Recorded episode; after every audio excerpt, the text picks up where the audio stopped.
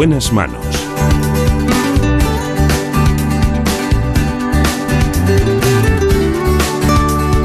El programa de salud de Onda Cero. Dirige y presenta el doctor Bartolomé Beltrán. Muy buenos días, me alegro mucho de saludarles.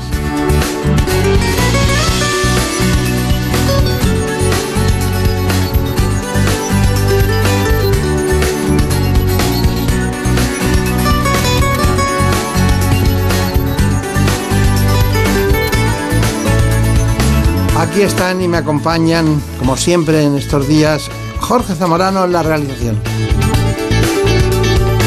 Y Marta López Llorente en la producción general del programa.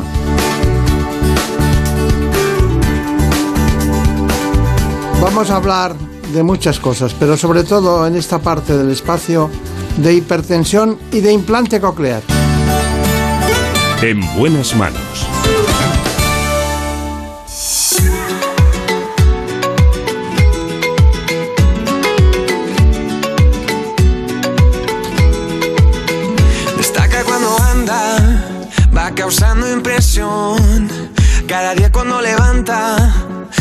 Como el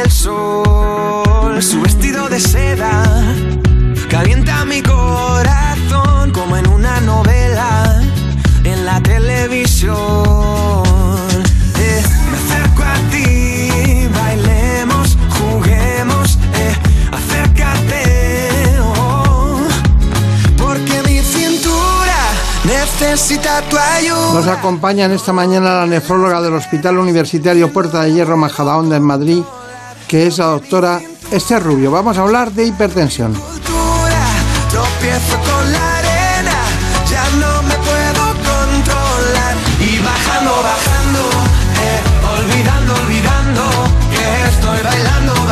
En primer lugar, conozcan este informe. En buenas manos. El programa de salud de Onda Cero. Dirige y presenta el doctor Bartolomé Beltrán. Tener la presión arterial elevada de forma crónica y mantenida supone un importante factor de riesgo cardiovascular. Además, cuando la tensión sistólica supera los 180 milímetros de mercurio, se producen las denominadas crisis hipertensivas, que pueden ser asintomáticas o cursar con síntomas difusos. Estas requieren atención médica inmediata, ya que pueden tener consecuencias muy graves en los órganos diana, cerebro, corazón y riñón, e incluso provocar la muerte. Entre las causas más comunes de estos picos de tensión están la falta de adherencia al tratamiento, consumir sal en exceso, sufrir crisis de ansiedad, realizar ejercicio físico de forma intensa y padecer obesidad y apnea del sueño. Según la Organización Mundial de la Salud, las complicaciones derivadas de la hipertensión causan casi 10 millones de muertes cada año en el mundo. Muy bien, vamos a hablar de un tema muy controvertido en todos los sentidos, pero que la gente adopta con él una actitud normal, como si tuviera que ser, sin darse cuenta de que hay que diagnosticarlo, tratarlo y luego intentarse hacer una adherencia al tratamiento, que no lo hacen muchos pacientes. Bueno, está con nosotros la doctora Esther Rubio, que nació, por cierto, en Talavera. Talavera de la Reina, correcto. Qué buen sitio ese, ¿no? Sí, muchas gracias, doctor Beltrán. Está muy bien. Sí. Me- tengo grandes amigos en Talavera de la Reina. Sí, sí. Un bonito sitio, sí. Y además en, en el pan de los azulejos y todo el tema de cerámica son, Sí, sí. Es una maravilla. es una maravilla, sí, sí. Bueno, eh, vamos a ver. Eh, Brenda, mira, ¿qué me cuentas de la doctora? Pues la doctora Esther Rubio es licenciada en Medicina por la Universidad Complutense de Madrid y especializada en nefrología. En la actualidad trabaja en el Hospital Puerta de Hierro y es también secretaria de la Sociedad Española de Hipertensión. Además, la doctora Rubio es colaboradora en nefrología en la Universidad Autónoma de Madrid. Bueno, pues está muy bien. Nefrología. Po- ¿Por qué? eh, ¿Cuántos, cuántos especialistas pueden acceder al tratamiento de la hipertensión? Pues muchos, por no decir casi todos, menos los que se dedican a las especialidades quirúrgicas. La hipertensión es una enfermedad muy prevalente y es verdad que todos los médicos que nos dedicamos a, la medicina general o especialidades médicas, de alguna manera u otra vemos pacientes con hipertensión. Eh, históricamente los cardiólogos eran los especialistas que más hipertensión empezaron a ver eh, junto con las medicinas internas y los nefrólogos llegamos un poco más tarde, pero yo creo que hemos tomado el relevo de esta de esta subespecialidad ¿no? del tratamiento de la hipertensión. Y luego no podemos olvidar medicina de familia, que es el gran, la gran base ¿no? de, del diagnóstico y tratamiento precoz de la, de la hipertensión. Pero nadie dice, voy a voy a estudiarme la tensión arterial, voy a ver al nefrólogo tal. No lo dicen. No lo dicen. Van a un especialista en medicina interna y cuando ven ellos que puede haber un componente nefrológico, pues eh, eh, acuden a ustedes. Entonces, ¿por qué deberíamos ir al nefrólogo cuando tenemos la tensión arterial? ¿Cuándo deberíamos ir? Nosotros normalmente nos remiten a los pacientes, básicamente los médicos de atención primaria en su gran mayoría, y nos suelen remitir hipertensiones de difícil control o hipertensiones en las que sospechan que hay una causa secundaria en esa hipertensión. Digamos, la hipertensión fácil, la hipertensión esencial, se maneja en atención primaria y luego otros especialistas, igual cuando ven que la tensión está muy descontrolada o sospechan algo de base, no tiene por qué ser solamente una enfermedad renal, sino que es una hipertensión bueno, pues que, que, mm, creen que puede haber un motivo de base, nos lo mandan para estudio. Claro. ¿Y, por, qué, por qué hablan ustedes de, en general, no solo usted, sino los, médicos en general, de la frontera de los 65 años? Dice, todo el mundo tiene la tensión alta a partir de los 65. Porque es más prevalente, pero eso está cambiando. Eh, hace poco en un congreso hablábamos de que no nos ponemos de acuerdo en cómo definir al paciente mayor, al paciente anciano revisas la literatura y ves estudios y protocolos en los que en un sitio dicen mayores de 65 años, cada vez más dicen mayores de 75 años, ya las guías americanas mayores de 80, entonces ya definir al paciente mayor no nos hemos puesto de acuerdo para empezar, pero sí que es verdad que a partir de los 65 años hay más prevalencia de hipertensión en la población general. Claro. Y, se sigue llamando la enfermedad de las mitades, quiero decir, la mitad no lo saben, la, mitad de los que lo saben no se diagnostican, la mitad de los que se indica el tratamiento no lo siguen. ¿Eso sigue siendo así? Correcto. Ahora, bueno, nosotros ya, hemos partido un poco más y decimos, la mitad de los pacientes en España son hipertensos. De esa mitad, antes decíamos una mitad, ahora hecho, somos un poco más finos, un tercio no lo saben. No saben que son hipertensos. Viven con su hipertensión, pero no lo saben. La hipertensión no duele, casi no da síntomas y no lo saben. De, ese, de, ese, de esa mitad, otro tercio son hipertensos y no están controlados. Lo saben, pero no están controlados. Y solo un pequeño tercio de todos esos son hipertensos y sí que están controlados. Es decir, tenemos muchos pacientes sin control diagnosticados y otros tantos no diagnosticados, que están en riesgo. Claro, pero podemos decir que prácticamente entre el 80 y 85% de los pacientes no siguen el, tratamiento de su médico, los hipertensos. Si hablamos de adherencia es complicado. las enfermedades que no duelen, las enfermedades que no asustan. Son silenciosas. Exacto, el asesino silente, ¿no? que le llamamos a la hipertensión, eh, es complicado eh, mantener la adherencia terapéutica. Ya no solo porque no duele y porque explicarle a un paciente es un poco como dejar de fumar, ¿no? decir a un paciente que si no hace bien las cosas, no se cuida, en unos años puede que tenga un evento cardiovascular. Entonces todo, bueno, pues puede, pues me llegará, no me llegará. Entonces al principio, si tú eres capaz de explicarlo, de hacerles entender el riesgo eh, que tienen y que inicien tratamiento, consigues, según dicen los estudios que se han hecho, que durante el primer año el 50% de los pacientes que han iniciado el tratamiento lo sigan. El otro 50% ya lo ha dejado. ¿Por qué lo dejan? Hombre, yo no creo que la gente eh, lo deje voluntariamente ni porque le haga, no, quiera hacer caso al médico. Existen varias causas. Una es que cuando los pacientes efectivamente son hipertensos asocian otras patologías, pueden ser diabéticos, hipercolesterolémicos, entonces siguen muchos tratamientos. ¿no? El paciente mayor, sobre todo, eh, están polimedicados y muchas veces es complicado el adiro, la estatina, mantener tantos fármacos y al final, bueno, pues acaban dejando alguno y se acaban cansando y otra de las causas son los efectos secundarios, que es algo muy importante que el médico tiene que preguntar. Cuando tú vas a poner un fármaco, tienes que estar seguro de que ese fármaco es el mejor para el paciente, no solo por la indicación, sino por los efectos secundarios que puede conllevar. Porque si el paciente en las primeras semanas de tomar el fármaco empieza a experimentar efectos secundarios, probablemente lo abandone. Casi, casi probablemente lo abandone. Porque ve eh, un beneficio muy dudoso frente a un efecto secundario que tiene en ese momento.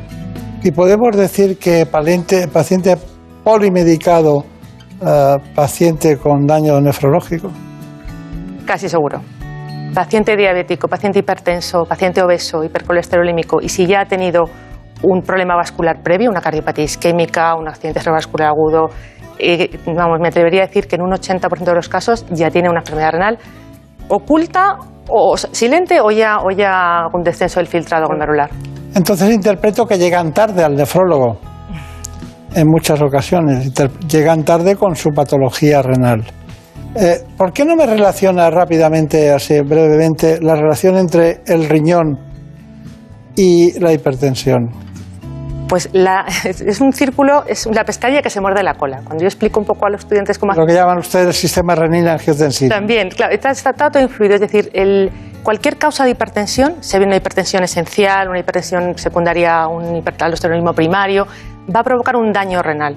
Por daño vascular, efectivamente va a provocar un daño renal y ese daño renal va a estimular efectivamente el sistema renina-aldosterona y va a provocar más hipertensión esa hipertensión va a seguir dañando el riñón y entramos en un círculo vicioso de daño, hipertensión, daño renal, daño renal, hipertensión. Entonces, eso es muy importante, frenarlo cuanto antes, principalmente utilizando los, eh, fármacos que primordiales usamos en la hipertensión, que son los, los IECAS o los RADOR, los inhibidores del sistema renina-aldosterona, para frenar ese círculo vicioso que se crea.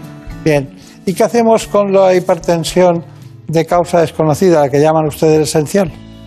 La hipertensión esencial es la más frecuente, es la que vemos en el 90% de la población. Eh, a veces el diagnóstico no es tan fácil, hay que descartar que haya una causa secundaria y hacer, hacer, pues eh, diagnosticarla correctamente, conocer el perfil del paciente, si es un, paciente que tiene la tensión alta por la mañana, por la tarde, o si es un paciente que, tiene la tensión alta por la noche, y tratarla adecuadamente. Hacer una vigilancia y, por supuesto, lo comentamos, vigilar función renal hacer un electro anual para vigilar también posible daño cardíaco de la hipertensión y, vigilar las cifras. Claro.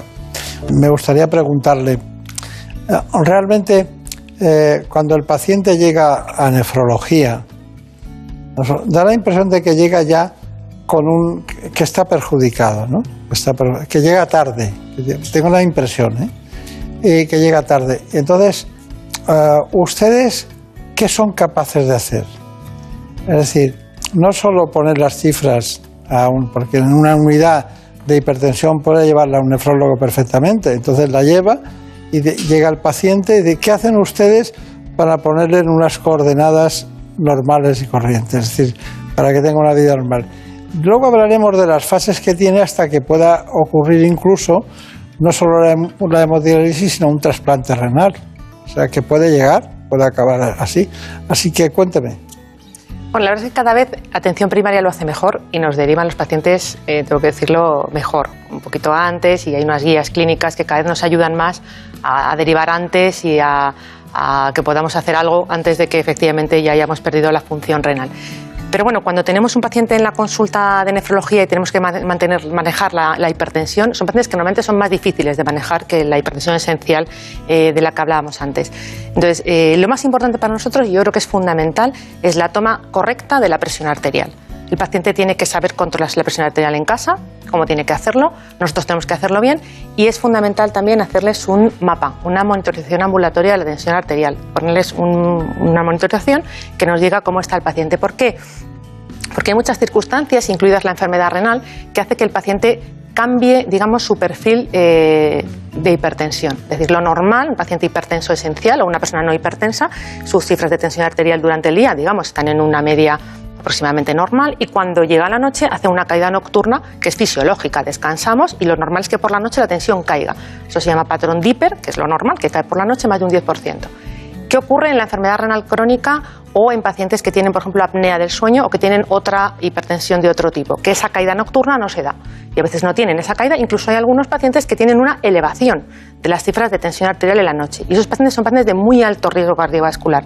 Son pacientes que tienen riesgo de que se levanten con un evento cardiovascular, sea un ictus o un infarto. Con lo cual hay que tener especial cuidado en diagnosticar esta circunstancia. Y la única manera de hacerlo que tenemos es poniendo una, una monitorización continua porque normalmente el paciente no a las 3 de la mañana no se levanta y si se levanta se asusta para tomar la presión. Entonces, llevamos, ponemos el cacharrito y cuando tenemos ese registro, no solo nos ayuda a saber cómo está el paciente, Incluso si tenemos una hipertensión nocturna, la primera causa que habría que descartar es una apnea obstructiva del sueño, una causa muy frecuente de hipertensión nocturna, sino que a lo mejor podemos ajustar la medicación, lo que hablamos de la cronoterapia. Pues a lo mejor la medicación de por la mañana hay que partirla o incluso ponerla toda en la cena.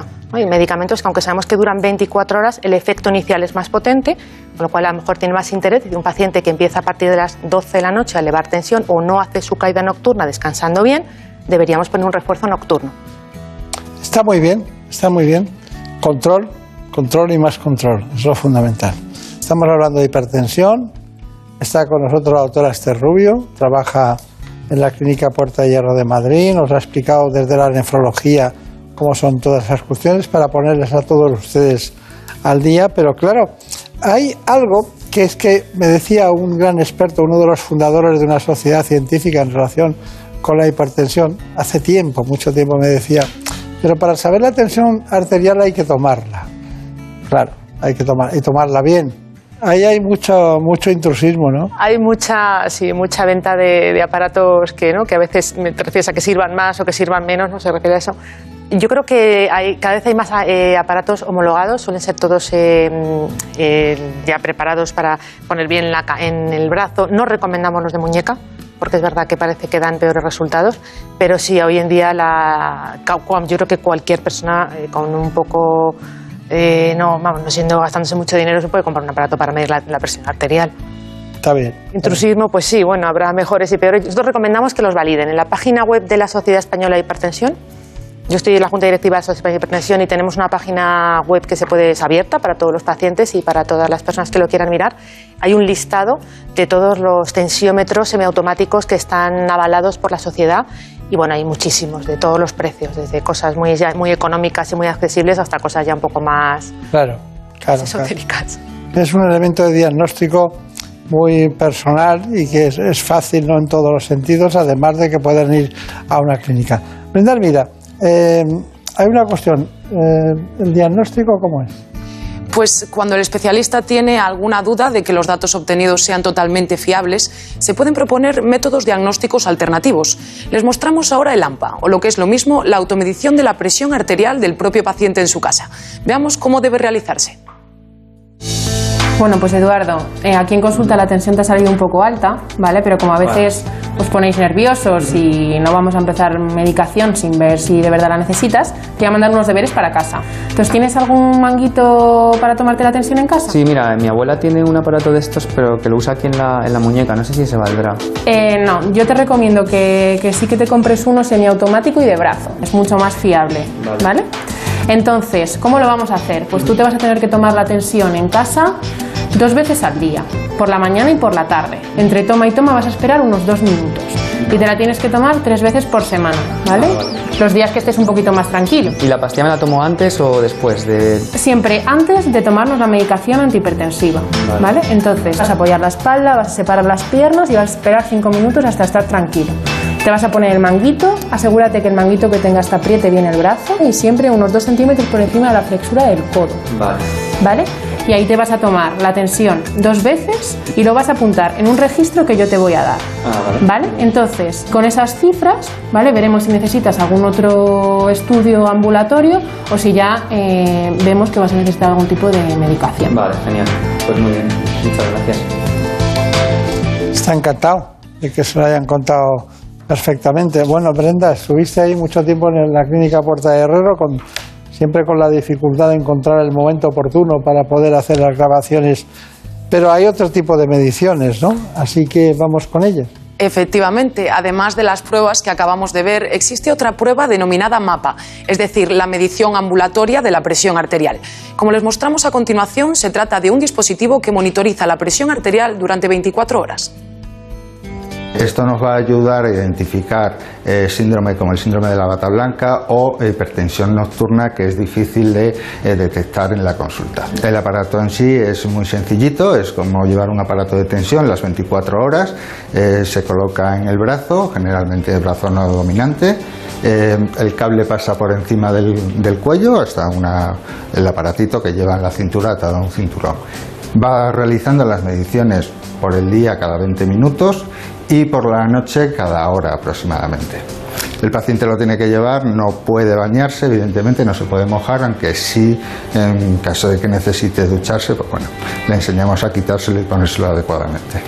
A la hora de marcharse el paciente a su casa con el mapa puesto, les entregamos una hojita para que registren las actividades e incidencias que van a tener durante esas 24 horas para que nos ayuden un poco a identificar picos más altos o, no de la tensión.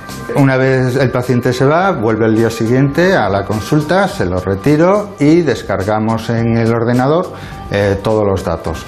Con todos los datos ya, ya es el médico el encargado de valorar las mediciones para el diagnóstico correspondiente.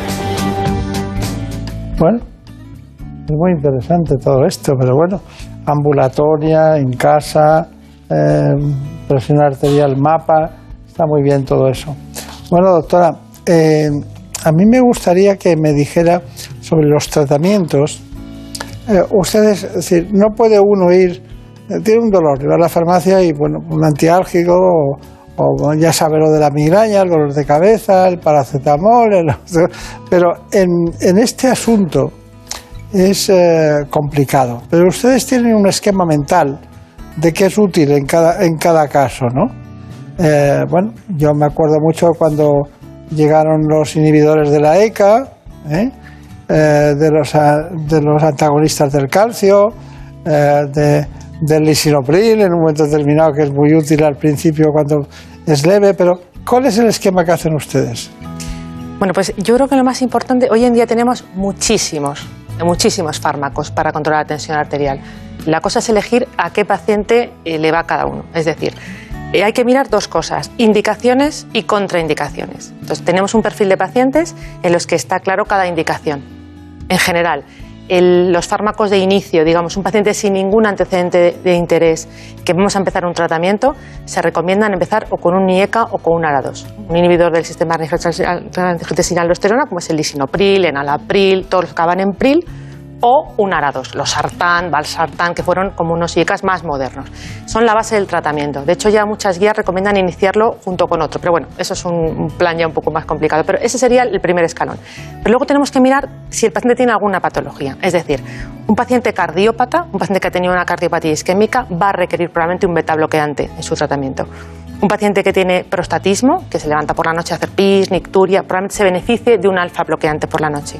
Un paciente que retiene líquido, que tiene una insuficiencia cardíaca y requiere un diurético probablemente. Entonces tenemos un abanico, diuréticos y calcio antagonistas, son fármacos que bajan muy bien la presión arterial y son bastante neutros. Entonces, en función del perfil del paciente, elegimos de esos grupos. Pero luego es muy importante los efectos secundarios, como comen- comentaba antes, porque el paciente, la adherencia que va a tener, va a ser fundamental si el fármaco le sienta bien y no le provoca ningún problema. Entonces, por ejemplo, sabemos que los IECAS históricamente daban tos. Hay muchos pacientes que tienen una tos irritativa, entonces si el paciente te cuenta tos, pues hay que cambiar a otro fármaco. Eh, hay pacientes que son alérgicos, por supuesto, como todos los fármacos, hay que vigilarlo. Los antagonistas del calcio, ejemplo, dipino, manidipino, fenidipino, todos los pinos ¿no? que, que tenemos en ese grupo farmacológico son fármacos muy eficaces para bajar la presión arterial, pero ojo que pueden provocar edemas. ¿eh? En las mujeres, sobre todo en verano, se quejan bastante de, hinchazón en las piernas, con lo cual si una mujer ya te dice que tiene la- las piernas hinchadas y que en verano se sobrecarga, cuidado con ese fármaco porque en cuanto se lo tome y se hinche lo va a dejar de tomar. Entonces, basándonos en los grupos farmacológicos, diuréticos, inhibidores del sistema, calcio antagonistas, beta bloqueantes o alfa bloqueantes, yo diría, si el paciente no tiene nada, es un paciente virgen que viene nuevo de hipertensión sin ningún, eh, una- ninguna comorbilidad, yo empezaría con un IECA o un ARA2. Eso lo tengo claro. Si ya tenemos alguna patología asociada, metería un diurético, metería un calcio antagonista o iríamos viendo un poco. Normalmente los pacientes con un solo fármaco no se suelen controlar. Claro. Le preguntaba todo esto porque muchos pacientes se preguntan entre ellos, ¿Tú cuál tomas? ¿y tú qué tomas, no? Y entonces se hacen un esquema, a mí me va muy bien. No, Sí. perdona, esto está indicado porque saben lo que tienes tú y cada uno es para cada cosa. Esa es la, la, la relación fundamental. Bueno, luego hay pacientes que son refractarios al tratamiento. Es decir, que cualquier tratamiento no les va bien y no les corrige el problema. Entonces, para eso tenemos un tema, la denervación renal, que nos ha traído Brenda Hermida. Pues sí, por último queremos hablarles de los pacientes cuya hipertensión persiste incluso con tratamientos farmacológicos. Para ellos la denervación renal puede ser una alternativa muy eficaz. Se trata de un procedimiento quirúrgico que aplica impactos de radiofrecuencia en las arterias renales para reducir la hipertensión. Vamos a ver en qué consiste exactamente. La denervación arterial renal es un procedimiento quirúrgico indicado para aquellos pacientes con hipertensión arterial refractaria es decir, pacientes cuya presión arterial es resistente a los fármacos. El procedimiento se realiza por cateterismo mediante punción de la arteria femoral. A través de esta arteria se introduce un catéter hasta la arteria renal y a través de este catéter se aplican unos impactos de radiofrecuencia en cantidad de 8 a 12 en cada una de las arterias renales. Así lo que se consigue es interrumpir la conducción nerviosa del sistema nervioso vegetativo, ya que los impulsos nerviosos están alrededor de la arteria y este es el mecanismo que acaba perpetuando la hipertensión arterial a pesar de estar tomando fármacos. Al anular estas terminaciones nerviosas, el paciente también deja de retener líquidos y sal, que es lo que favorece la crisis hipertensiva. El procedimiento se realiza mediante sedación y no requiere de más de 24 horas de hospitalización. Mediante revisiones mensuales y con controles rutinarios se puede ir ya reduciendo la medicación hipertensiva. Los clásicos problemas asociados a la hipertensión como son los dolores de cabeza y el riesgo cardiológico van desapareciendo gradualmente con esta técnica quirúrgica que resulta muy efectiva en más del 80% de los pacientes. Bueno, muchas gracias. Gran información. Muchas gracias. Hemos ido del, del, menos al más en todos los sentidos. La hipertensión es un tema eterno, ¿no? ¿El café es bueno para la tensión? Como todo, sin pasarse. Como todo en la vida, sin pasarse. Ya, pero, pero no es malo para la tensión, no. Un café podemos tomar. ¿Qué es lo peor para la tensión? El tabaco, el estrés y diría, bueno, y ya otros factores, eh, la edad, que esa no la podemos cambiar, sí. y, y, la vida sedentaria. Creo que para mantener la tensión a raya, eh, lo que el paciente una, una salud, eh, no fumar, hacer ejercicio físico, la ingesta de sodio, bajar la ingesta de sal es un tema también eterno que, que luchamos con los pacientes, es muy difícil. Claro. Bueno, entonces, eh, como conclusión, ¿cuál es su, lo que la recomendación, diríamos, de tantas cosas que hemos dicho, qué recomendaría a los pacientes, a todo el mundo? Yo creo que es importantísimo tomarse la atención de vez en cuando. Es decir, seas hipertenso diagnosticado o no, tomarte la atención de vez en cuando, cuando vais a hacerte el certificado médico o, cuando, o si vas por una farmacia, tomarla, porque solamente te puede dar la alerta y es muy fácil diagnosticar la hipertensión.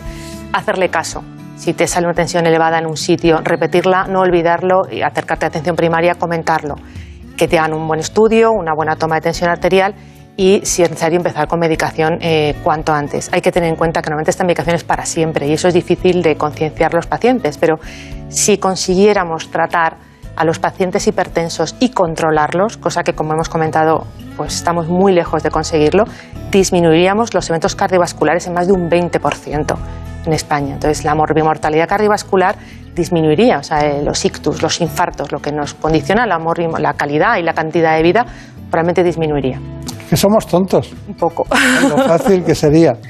Bueno, doctora, doctora Esterrubia, ha sido un placer. Muchísimas igualmente, gracias. Igualmente, muchas gracias. Y además, eh, me gusta mucho que haya venido a hablar de un tema que parece muy simple, muy anodino, pero que lo tenemos que tratar con frecuencia. María Montiel, muchas gracias. Gracias.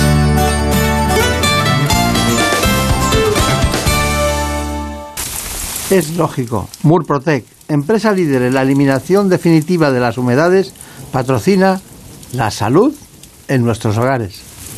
¿Conoces la relación entre cuidar de tu hogar y cuidar de ti? En Murprotec sabemos que cuando eliminamos las humedades de forma definitiva de tu hogar estamos cuidando de ti y de tu familia. Una vivienda libre de humedades es sana y segura. Llámanos al 930 1130 o accede en murprotec.es. Cuidando de tu hogar, cuidamos de ti. Por fin no es lunes. Testimonios de lucha y coraje. Comencé la investigación de una red de pornografía infantil. Publiqué el libro con los nombres de todos los implicados. Y desde ese momento he ido encarcelando desde mis torturadores hasta el exgobernador, senadores. Y eso tiene un costo enorme. Lo he pagado y lo sigo pagando. Por fin no es lunes. Los fines de semana desde las 8 de la mañana y cuando quieras en la web y en la app de Onda Cero. Con Jaime Cantizano. Te mereces esta radio. Onda Cero, tu radio. En buenas manos. El programa de salud de Onda Cero. Dirige y presenta el doctor Bartolomé Beltrán.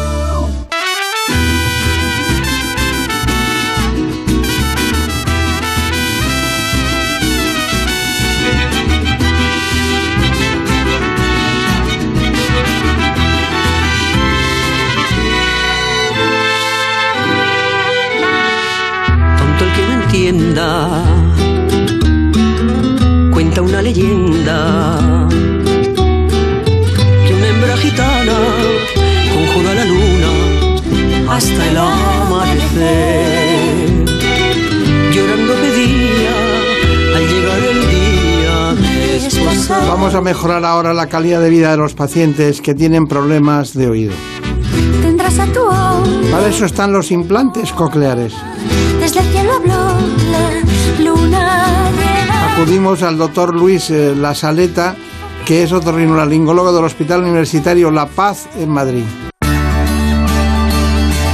En buenas manos. El programa de salud de Onda Cero. Dirige y presenta el doctor Bartolomé Beltrán. La pérdida auditiva es una de las patologías más frecuentes en los recién nacidos. En España se calcula que 5 de cada 1000 bebés tienen algún problema de audición. Trastornos que si no se tratan a tiempo pueden influir en su desarrollo intelectual, psicológico y social. Pero a veces estos problemas no se detectan hasta pasado el año de vida. Cuando un bebé tiene un problema de audición, hay que ponerle solución cuanto antes para evitar retrasos y problemas del habla. Uno de los tratamientos es el implante coclear, que se puede usar desde los primeros meses de vida. Consiste en un dispositivo electrónico de alta tecnología que permite volver a oír a las personas con sordera severa o profunda. Transforman los sonidos en impulsos eléctricos que estimulan el nervio auditivo y envían el sonido al cerebro. Más de 18.000 personas en España, niños y adultos, se han sometido a esta técnica y además de recuperar la capacidad auditiva, pueden hablar con más claridad y comprender el lenguaje. El implante coclear es un tratamiento seguro, fiable y eficaz. Estamos aquí con uno de los grandes especialistas, que lo son para todos nosotros, grandes especialistas, pero Luis La Saleta nos ha ayudado mucho en este espacio para conocer los datos más fundamentales del implante coclear. Enseguida hablamos con él, pero antes me gustaría que Brenda Hermina nos dijera quién es el doctor La Saleta. Pues el doctor Luis Lasaleta es otorrinolaringólogo del Hospital Universitario de La Paz y del Hospital Universitario Quirón Salud de Madrid. Es también doctor en Medicina y Cirugía por la Universidad Complutense de Madrid y profesor asociado del Departamento de Cirugía de la Universidad Autónoma. Además, desarrolla su actividad profesional dedicado fundamentalmente a los problemas del oído y la audición y tiene formación específica en tumores de la base del cráneo y las soluciones quirúrgicas para la sordera, incluyendo implantes cocleares, implantes de oído medio e implantes de conducción ósea y cirugía del nervio facial. Y sepan que el doctor La Saleta se ha formado en el Hospital de Lille, en Francia, en el House Ear Institute de Los Ángeles y en el Grupo Otológico de Piacenza, en Italia. Bueno, pues aquí estamos, ¿no? Eh, ¿Era necesario ir a Italia? Bueno, ahí hay un grupo muy, muy fuerte dirigido por el profesor Mario Sana eh, que tiene una tradición enorme en toda la cirugía del oído y de alguna forma se ha convertido como la, la meca para los otólogos. Todo el mundo que se precie como otólogo tiene que ir al menos una vez en la vida a Piacenza. ¿Y es cierto que fue en 1957 que se empezaron con esta disciplina del implante coclear en Estados Unidos? Es verdad que ahí se hicieron los, los primeros intentos. El primer implante coclear eh, tenía un tamaño mayor que el de esta mesa. Fue la colaboración de un otólogo, eh, Bill House, con un ingeniero de la NASA eh, y el paciente tenía que estar pegado a la mesa para, para oír. Pero eso fue solo el, primer intento. A partir de ahí se han ido desarrollando y se puede decir que desde los años 80, 90, más 90 en, en España se han ido popularizando como una solución, una solución para los pacientes que ya tienen una sordera profunda bilateral. Y el- en España el, eh, lo más emblemático fue eh, la clínica que montó, creo que fue el doctor García Ibáñez, ¿no? Sí, el doctor García Ibáñez tuvo el, el privilegio de ser el primer cirujano que en España colocó un implante coclear. Fue en el 85 o algo así. Sí, fue en los años och- 80, eh, no recuerdo exactamente el, el año, Pero ya digo que a partir de los años 90 más o menos fue cuando ya se popularizó en toda España. Claro, claro. Bueno, eh, un implante coclear. Eh, ¿Me puede definir cuándo es necesario poner un implante coclear? ¿Cuándo se diagnostica la necesidad? Brevemente. Y luego, ¿en qué consiste un implante coclear? Sí, porque, claro, la transmisión para transformar los, los- los estímulos eh, eléctricos o, lo que oímos, transformarlo en algo que podamos percibir como propio dentro del cerebro, eso tiene una transmisión que no puede ser toda interna, tiene que haber una parte exterior y una parte interior, ¿no? Exacto. Eh, lo que diferencia fundamentalmente al audífono, que es el paso previo del implante coclear, es que el audífono amplifica la energía sonora.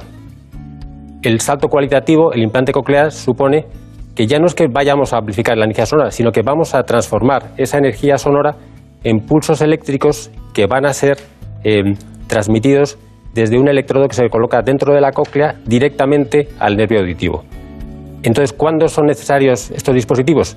Pues cuando ya no llegamos con un audífono convencional. Cuando alguien tiene una sordera severa o profunda en la que el mejor audífono bien adaptado no da la suficiente discriminación, es cuando ya debemos dar un paso más e irnos al implante coclear. Está, está bien, pero te- tenemos muchas preguntas. ¿Hay alguna así clave de este tema? Bueno, nos ha escrito para saber qué condiciones tiene que cumplir para poder ponerse un implante coclear. Bueno, la, la condición fundamental es una condición del punto de vista audiológica. Em, tenemos que tener una sordera severa o profunda bilateral. Y si se cumplen esas condiciones, simplemente hay que hacer algunas pruebas de imagen, hay que hacer por un lado un escáner y hay que hacer una resonancia magnética para ver que el paciente, por un lado, tiene una cóclea permeable donde vamos a poder colocar el implante y por otro lado, que tiene un nervio auditivo que va a ser capaz de transmitir ese impulso eléctrico desde la cóclea hasta el cerebro. Si la cóclea no existe o no es permeable o si no hay eh, un nervio auditivo normal, entonces el implante coclear no vale, tendríamos que pensar en otra solución. Está bien, está bien. ¿Cuándo, usted cuál ha sido el implante coclear en una edad más joven, más pequeña que ha puesto? Bueno, esa es una pregunta interesante porque el implante debe colocarse lo antes posible. Lo antes posible porque tenemos un tiempo limitado, una plasticidad cerebral limitada en los niños para adquirir el lenguaje. A veces se nos olvida que el, el lenguaje no es algo que heredemos de nuestros padres, es algo que adquirimos y para adquirir el lenguaje hace falta oír. Con lo cual debemos implantar a los niños lo antes posible siempre que se haya establecido ese diagnóstico de hipoacusia profunda bilateral. Habi- Habitualmente se hace en torno al año, a los- un año, dos años es una edad razonable. Eh, antes del año, si tenemos un diagnóstico seguro, también se puede hacer. Yo, el caso más precoz que he hecho ha sido alrededor de los ocho meses. Eh, en realidad, en el largo plazo tampoco hay gran diferencia si se hace a los ocho, nueve, diez o doce meses. No, no, no por decisión eh, del paciente, sino por decisión suya, ¿no? De usted. Claro, eh, como digo, son casos excepcionales, pero cuando tenemos el diagnóstico seguro, por ejemplo, en una familia eh, con, con varios hermanos sordos que además tienen el mismo gen y nace otro niño que tiene exactamente el mismo problema, ¿para qué vamos a esperar? Ya sabemos que es una sordera profunda como la de sus hermanos, en esos casos lo haremos lo antes posible. Hay una sordera eh, profunda o severa de origen genético, ¿no? Eso es, eh, de hecho, es la, la más frecuente. Entre el 50 o 60% de los niños que, que tienen una sordera eh, profunda es de carácter genético. Está bien, está bien. Bueno, tenemos unos estímulos eléctricos, doctor Lazareta, que llegan a la cóclea. ¿Por qué la cóclea? En realidad em, llegan desde la cóclea al, nervio auditivo. ¿Por qué la cóclea? Porque es donde tenemos mejor distribuida la tonotopía. Es decir, eh, dependiendo de la zona que estimulemos, va a corresponder a una frecuencia eh, diferente. Esa es, esa es la razón. ¿Podríamos estimular la vía auditiva en otros sitios? Sí, pero si la estimulamos en otros sitios, como podría ser en el tronco cerebral o en otras estaciones de la vía auditiva hasta la corteza cerebral, es más difícil acertar con el sitio que estimulamos y la frecuencia que queremos estimular. Está bien, está bien, está bien. Bueno, eh, ¿alguna pregunta? Pues sí, hemos recibido una pregunta muy frecuente que es ¿cuánto tiempo eh, dura una cirugía de un implante coclear? La cirugía del implante coclear, eh, digamos, habitual, es una cirugía relativamente sencilla y sobre todo muy estandarizada. El problema es que hay un salto cualitativo muy grande entre la cirugía habitual con una anatomía normal a cuando nos metemos en, en cócleas complicadas, cócleas que han tenido infecciones y pueden tener pequeños tabiques, fibrosis, eh, dificultades de inserción, cócleas eh, en niños con malformaciones, eh, cócleas eh, en situaciones en las que además hay un tumor en la cóclea o en el nervio. E- ese salto cualitativo en esos casos complejos hace que la cirugía sea re- realmente complicada. Pero la cirugía habitual del implante coclear normal, con una anatomía normal, viene a durar con, con preparativos, ah, etcétera, un, un par de horas desde que hacemos la incisión hasta que se termina, incluso, incluso algunas veces menos si es eh, algo más sistemático. Eso que preocupa tanto a los pacientes, a mí no me preocupa, me preocupa que esté bien hecha y que sea adecuada, esté bien diagnosticada y tenga una buena indicación. Pero una vez que está puesta, ¿qué tiempo dura, diríamos, primero, la revisión periódica preventiva, cada cuánto es? Y segundo, ¿es para toda la vida? Claro, son muchas preguntas en, en- en una. Dos. En, en realidad, em, hay que tener en cuenta que hemos hablado antes de que el implante coclear supone una forma diferente de, de estimular la vía auditiva. Y eso supone que una vez que se conecta, no vamos a oír normalmente como oiríamos con un audífono que nos amplifica el sonido. El implante coclear requiere hacer programaciones y requiere una rehabilitación. Entonces, lo habitual, hacemos una cirugía, el paciente se va a casa al día siguiente, tenemos que esperar aproximadamente un mes y al mes se van a conectar eh, a través de su procesador un programa informático para tratar de ver primero si funciona correctamente y establecer diferentes umbrales para los distintos electrodos de ese implante coclear. A partir de ahí el paciente empieza a oír, suelen describir al principio que es un sonido un, poco metálico, algunos cuentan que es como, como si estuvieran oyendo al pato Donald y poco a poco con las distintas programaciones y con la rehabilitación, que es absolutamente fundamental y sobre todo en, los niños, van poco a poco eh, oyendo como oían antes en el caso de los adultos y en el caso de los niños van a ser capaces de aprender a hablar con el implante. ¿El implante es para toda la vida? Bueno, yo creo que ahora mismo ya no hay nada que sea para toda la vida eh, y lo cierto es que cuando implantamos un niño de 8 meses ahora, pues tenemos que considerar que probablemente haya que reimplantarle simplemente por la frecuencia con que fallan los dispositivos tecnológicos pues, dos, tres o cuatro veces a lo largo de su vida. La esperanza de vida de un niño de 8 meses ahora eh, está cerca de, de- los ochenta y tantos, 90 años, con lo cual debemos pensar, y es interesante al hacer la cirugía, siempre ser lo más a cuidadosos posibles, porque probablemente ha- habrá que volver a ese lecho quirúrgico varias veces a lo largo de la vida del niño. Está bien. Bueno, me reía porque se prestaba a hacer alguna broma. Nada dura para toda la vida. En los últimos tiempos. Esperamos que el COVID tampoco, ¿no? Esperemos. Bueno, hay un asunto que nos importa mucho, que es los audífonos, en todos los sentidos. Eh, sabemos que ustedes los utilizan y saben qué hacer en cada caso. Si le parece, vamos con un reportaje de audífonos. Nos lo trae también Brenda Hermida. Cuando existe pérdida auditiva, la primera medida para evitar consecuencias negativas como el aislamiento social es llevar audífonos. Por ello hemos acudido a un centro especializado para conocer en qué consisten. Un audioprotesista, Eva Herrero, nos lo ha explicado con detalle. Los audífonos son dispositivos electrónicos destinados a personas que, independientemente de la edad, presentan algún tipo de pérdida auditiva. Son dispositivos cuya función es eh, mejorar la calidad de vida de las personas corrigiendo la pérdida auditiva y estimulando la audición. El audífono tiene un micrófono que capta el sonido externo, lo transforma en impulso eléctrico, el amplificador potencia la señal y lo pasa al auricular que lo convierte otra vez en sonido y lo envía al canal auditivo. Existen muchos tipos de audífonos. Entre los más habituales encontramos el retroauricular, que es el que se coloca detrás del pabellón auditivo y a través de un tubo fino envía el sonido al conducto auditivo. Vale para muchos tipos de pérdidas auditivas. El audífono intracanal, que se aloja completamente dentro del conducto auditivo, y el audífono RIC, que tiene el auricular muy chiquitito dentro del conducto auditivo y el amplificador también es pequeño y está detrás del pabellón. Habitualmente la pérdida auditiva es bilateral. Empezamos a perder audición de un oído y el otro se encuentra con en una situación muy parecida, por lo que los audioprotesistas solemos indicar poner dos audífonos para que sea una adaptación lo más correcta posible y poda- podamos corregir y mejorar nuestra calidad de vida. El día que realizamos la primera adaptación de los audífonos, le damos unas pautas al usuario para que se vaya acostumbrando a utilizar los audífonos en los distintos ambientes en los que se mueve. Aparte, programamos distintas revisiones para seguir un control y una evaluación para conseguir la mejor calidad auditiva. La familia es el primer filtro que nos encontramos cuando empezamos a perder audición.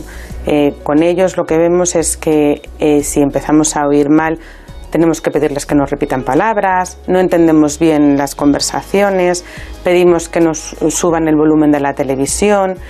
Por eso es muy importante que los familiares, cuando detectan que una persona empieza a perder audición, le animen para realizar un estudio auditivo y corregir la pérdida auditiva porque de esta forma podemos mejorar nuestra calidad de vida. Bueno, pero cada paciente es único en, su caso, ¿no? Cada paciente tiene una dimensión, tiene un problema, tiene toda una estructura determinada y tienen que aplicarlo ustedes según conviene. Por eso todos tienen un cuadro clínico. Brenda Hermida, vamos con eso. Pues nos vamos ya al Hospital de la Paz para contarles en primer lugar cuál es el perfil del paciente que va a ser intervenido por el doctor La Saleta y las particularidades de su caso en concreto. Se lo mostramos. Se trata de un paciente de 69 años que tiene una pérdida de audición progresiva. Lleva muchos años oyendo mal, ha buscado distintas soluciones, lleva audífonos, pero entiende muy mal y necesita una solución alternativa. Y esa solución es el implante coclear. El implante coclear está indicado cuando tenemos una pérdida de audición profunda donde ya no llega el mejor audífono adaptado. Es el último escalón de los tratamientos de la sordera. Cuando ya no nos valen los audífonos mejor adaptados, tenemos que recurrir no solo a amplificar el sonido, sino a convertir señales acústicas en señales eléctricas. Y eso es lo que hace el implante. ¿Qué tiene de curioso este caso? Que además de la pérdida de visión, este paciente tiene un tumor. Tiene un tumor en el nervio auditivo izquierdo. Y esto no es una indicación habitual de implante coclear. Pero ahora tenemos pruebas intraoperatorias que nos ayudan a elegir la mejor solución para la sordera y en este caso sí podremos poner un implante coclear. Bueno, estamos de acuerdo porque usted lo ha dicho todo en todos los sentidos, pero tenemos más asuntos, en este caso el reportaje del implante coclear. Pues ahora ya sí, como es habitual, nos adentramos en el quirófano para presenciar la intervención que les estamos contando. El doctor La Saleta nos cuenta los detalles más importantes de esta cirugía. Este es el molde del implante coclear y vamos a ver que la, la posición va a ser más o menos como por aquí, formando unos 45 grados con la línea del conducto auditivo externo.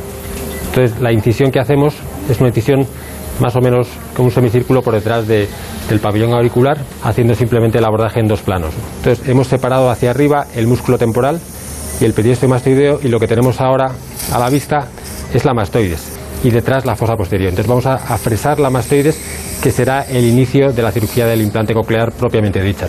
Acabamos de completar entonces la, la mastoidectomía, que es la fase inicial. Por aquí vamos a acceder después con el microscopio para buscar la cóclea y colocar el implante. A la fase más peligrosa de la intervención, en el sentido de que vamos a pasar muy cerca del nervio facial. ¿no? La mejor forma de no tener problemas es identificarlo claramente dónde está.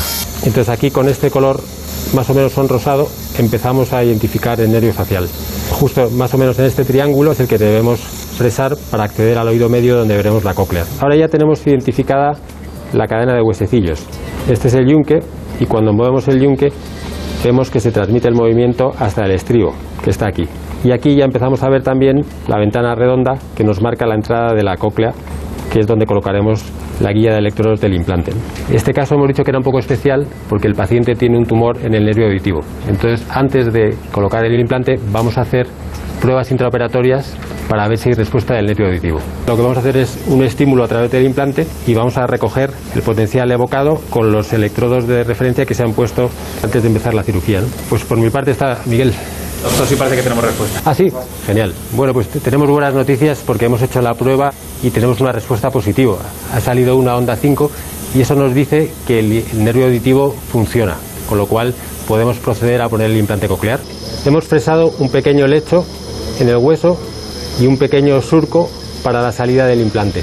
Entonces ahora, justo por debajo del plano del músculo temporal y del periósteo, vamos a colocar el receptor interno del implante. Entonces lo que vamos a hacer ahora es cuidadosamente retirar el implante de prueba que habíamos colocado y a continuación colocar la guía de electrodos del implante definitivo. Ahora tendremos que hacer las, pruebas normales, las que hacemos en todos los implantes, que ya sabemos que van a salir bien porque hemos hecho las pruebas previas. Entonces a partir de ahora lo único que tenemos que hacer es cerrar y hemos terminado la intervención.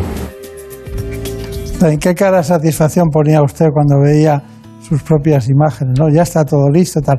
Estamos hablando del, del hueso temporal y cuando habla de la mastoides, está hablando de una parte del hueso temporal. ¿no? Es una estructura, parece como adecuada, parece que se, se originó embriológicamente adecuada para si hubiera necesidad de un implante, porque tiene una estructura muy cómoda para eso, ¿no? Es curioso.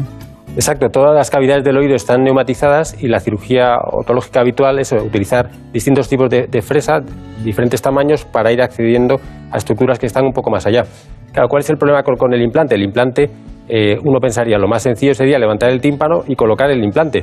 Y eso lo podemos hacer, pero tenemos el implante colgando en, medio del, de- del oído externo. Entonces, esa es la razón por la que tenemos que hacer una incisión detrás de la oreja, colocar el lecho y hacer esta cirugía un poco más compleja, de pasar entre el nervio facial y el conducto de tipo externo para entrar en la cóclea. Claro. Brenda Hermida, nos queda el posoperatorio. Pues sí, nos falta ya tan solo conocer cómo serán esos primeros pasos. Les contamos la gran importancia de la rehabilitación posoperatoria para que el paciente pueda sacar el máximo beneficio de su implante coclear. Bueno, ya hemos terminado la cirugía y hemos colocado un implante coclear, un implante coclear como este, que tiene esta parte que sería el receptor interno y esta otra parte que es la guía de electrodos con 12 contactos que hemos conseguido colocar dentro de la cóclea. Ahora el paciente, estamos cerrando ya la, herida, saldrá del quirófano en un rato, irá un par de horas a una sala de, de reanimación y luego ya pasará a la planta.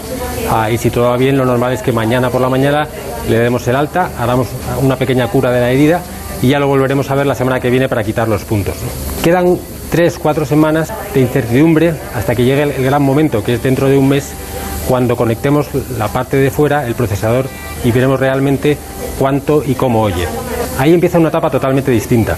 El implante coclear, a diferencia de un audífono que amplifica la energía sonora, convierte los estímulos sonoros en estímulos eléctricos y eso hace que sobre todo al principio ah, pueda parecer una audición un poquito extraña y a partir de ahí comienza un camino de rehabilitación para que vaya interpretando esos nuevos sonidos como sonidos normales y eso le permita una ayuda en su comunicación diaria. ¿no?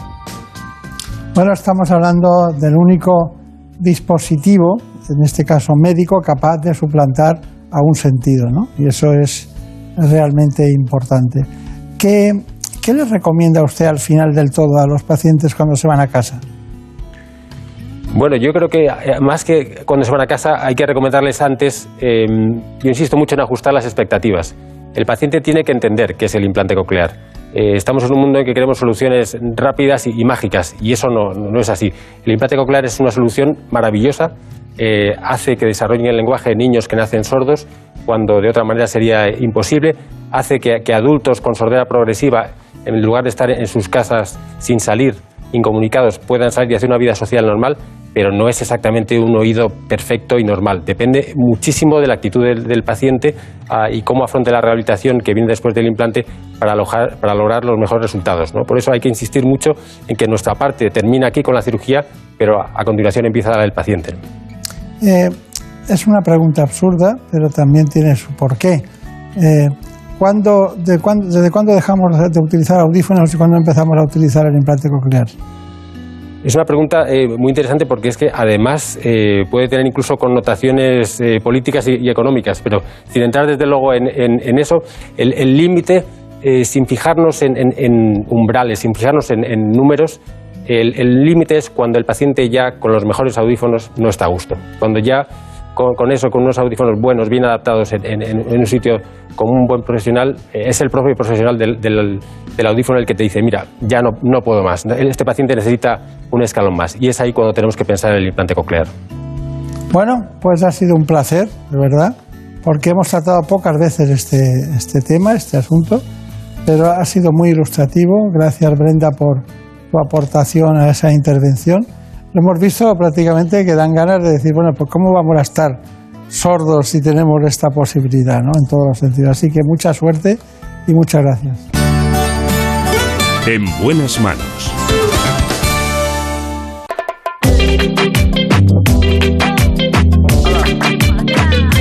Ha llegado el momento de conocer las noticias que se han producido en la última hora en España y en el mundo.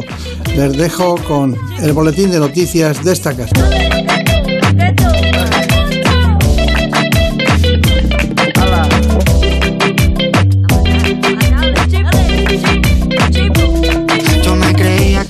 cabrón, pero me estoy notando el corazón. Estás apretando mucho más y déjalo. Son las 5 de la mañana, las 4 en la comunidad canaria.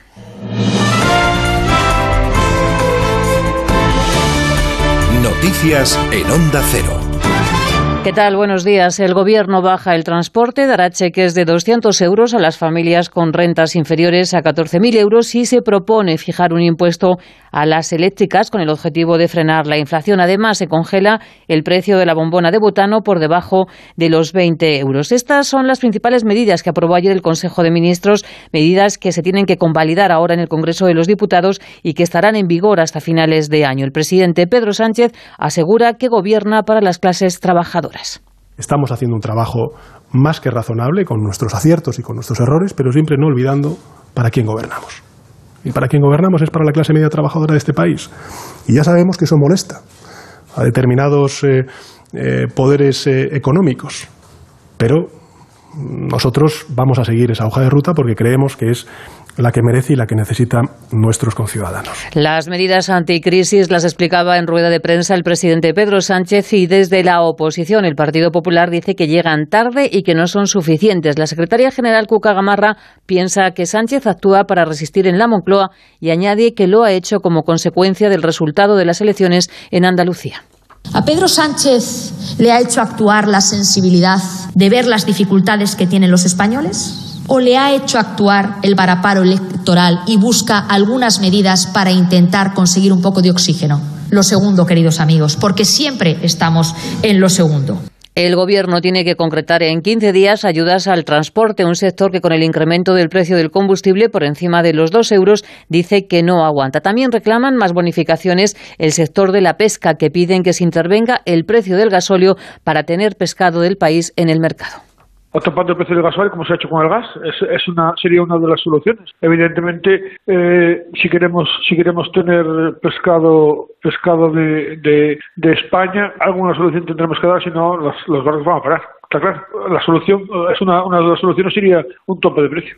Las autoridades de Marruecos confirman que se eleva a 23 el número de migrantes muertos tras el intento masivo de asalto a la valla de Melilla, mientras varias ONGs exigen una investigación de lo sucedido. Elevan el número de muertos a 27 y piden que no se devuelvan a los migrantes que lograron cruzar la frontera. Desde Madrid, el consejero de Justicia, Enrique López, pide reforzar, reforzar la frontera de Melilla con el ejército.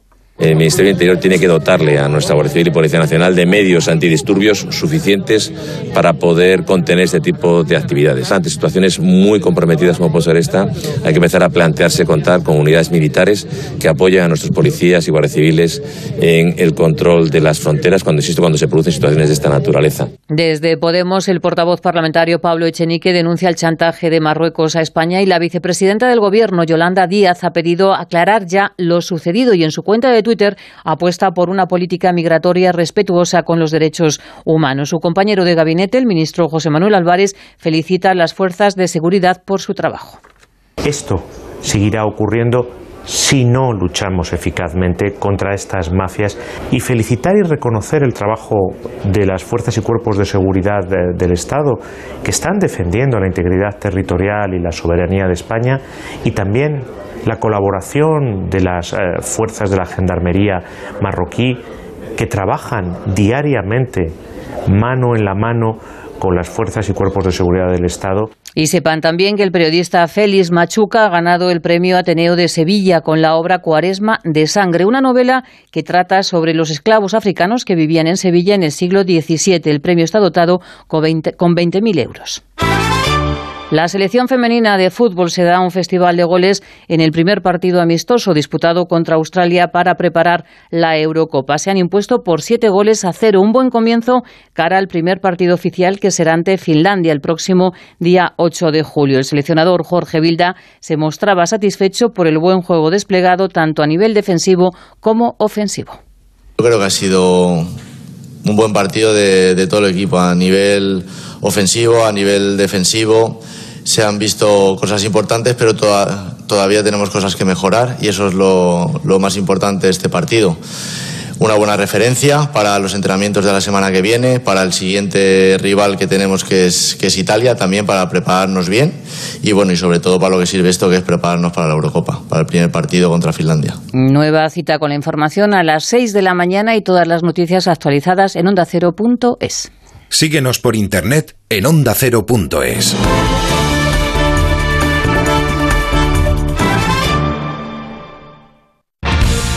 ¿Sabes qué alimentos no debe comer nunca tu perro? ¿Cómo viajar en coche con tu mascota? ¿Sabes si tu gato sufre estrés? ¿Qué hacer si tu perro muerde a otro perro? Si tienes alguna consulta sobre tu mascota, Carlos Rodríguez te la resuelve. Como el perro y el gato. Sábados a las 3 de la tarde, domingos a las 2 y media y siempre que quieras en la app y en la web de Onda Cero. Patrocinado por Menforsan, los especialistas en cuidados, higiene y cosmética natural para las mascotas. Te mereces esta radio. Onda Cero, tu radio. Radio Estadio no cierra por vacaciones. Este verano te seguiremos acompañando para hacerte más refrescantes las tardes de sábado y domingo. Porque el deporte no para, Radio Estadio tampoco. Los fines de semana súbete al tren del deporte, el de Radio Estadio, también en verano. Te mereces esta radio. Onda Cero, tu radio.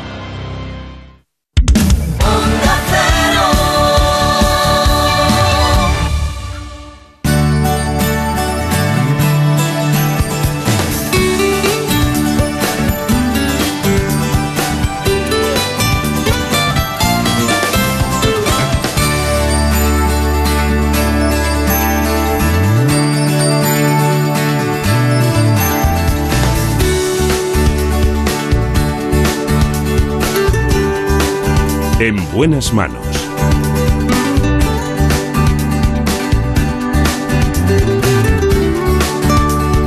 El programa de salud de Onda Cero. Dirige y presenta el doctor Bartolomé Beltrán.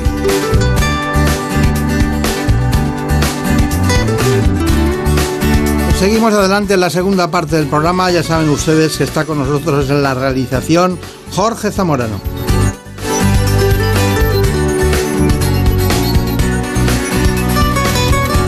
La producción, como siempre, Marta López Llorente.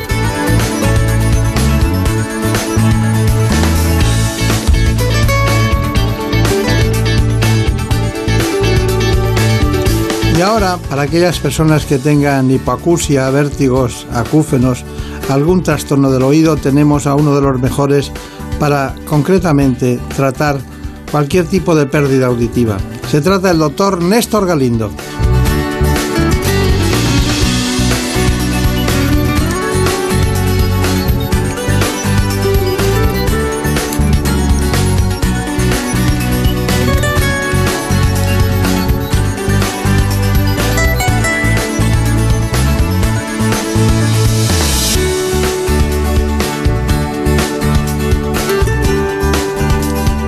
Lo más importante ahora es que ustedes conozcan precisamente el informe que hemos preparado sobre este asunto.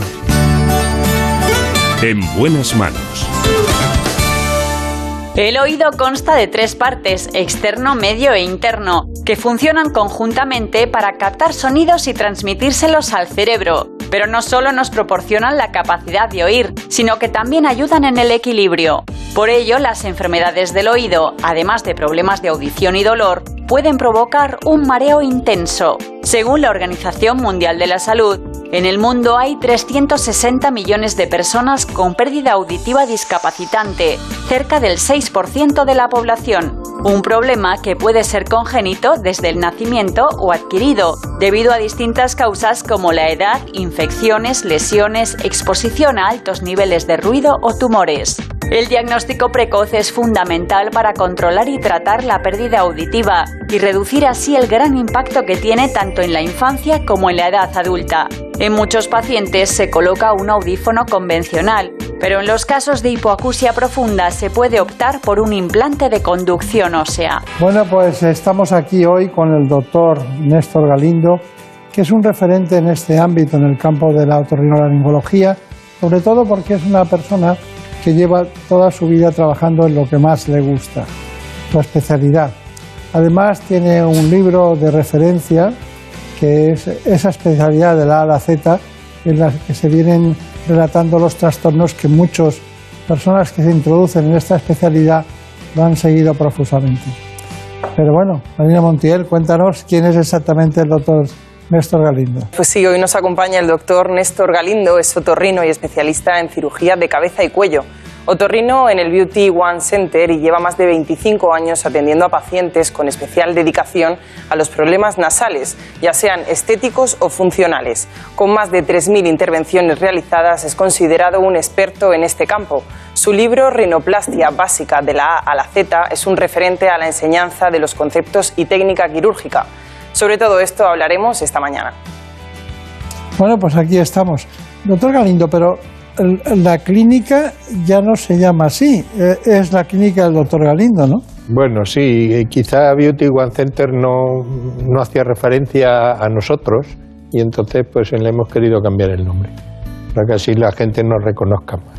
Sí, lo que antes parecía una presunción Sí. se ha convertido en una, en una normalidad en el hecho de que la gente tenga el conocimiento de quién está detrás de eso. ¿no? Exactamente, porque Beauty One Center es un término que no, no indica nada a quién está detrás, ¿no? Es un término que no dice nada. Claro, claro. Bueno, eh, hay muchas cosas que podemos hablar de ellas, ¿no? De su especialidad. Pero ¿por qué le gustaba esa especialidad? Porque no, no se oye hablar poco de los otorrinos en general.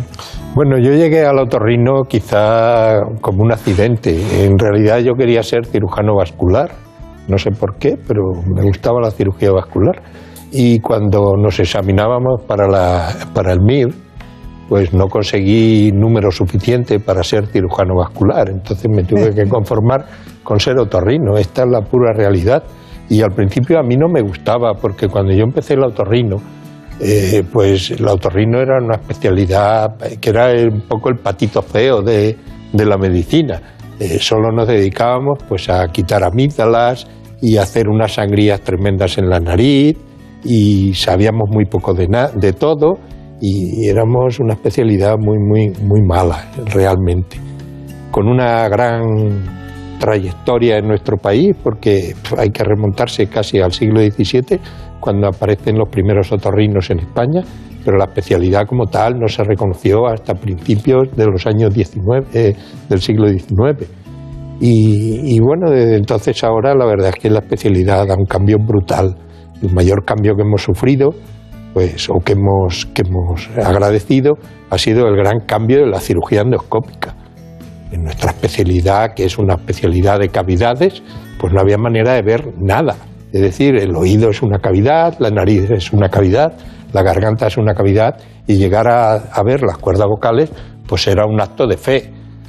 Mm, quiero recordar al maestro de canto, Manuel García, que fue el que inventó el espejillo laringeo para verse él sus propias cuerdas vocales. Es decir, que el autorrino en realidad ha sido una especialidad muy poco científica durante eh, toda la historia y han sido eh, la aplicación de otros inventos, de otras especialidades o de otra tecnología la que el otorrino se ha, se ha adueñado de ella.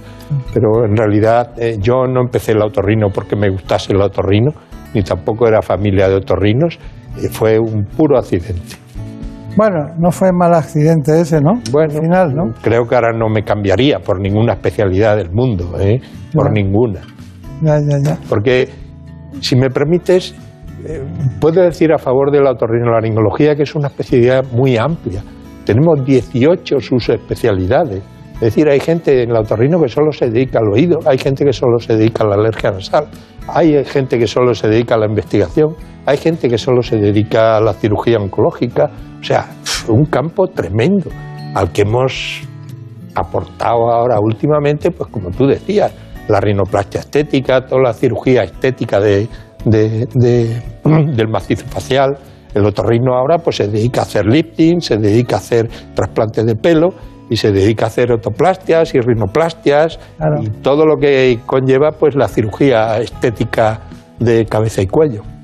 A mí me sorprende mucho que, bueno, primero usted no eligió mal el, el vascular cuando pensó en él, porque en aquellos momentos en España, de esos momentos, los grandes vasculares estaban en Cataluña, Martorell y Capdevila y todo este tipo de gente que luego acabaron en el Hospital General de Asturias y eran grandes profesores de una especialidad poco conocida y que ellos y ellos le dieron luz y era como lo gran, la gran novedad, ¿no? Bueno, Claro, que eh, no eligió usted mal. no si me permites un inciso, estás hablando de Capdevila y de toda esta gente que eh, eh, mi primo, eh, Teodoro Lázaro, al que tú has conocido, eh, fue el primer cirujano vascular formado en, en el Hospital General de Asturias.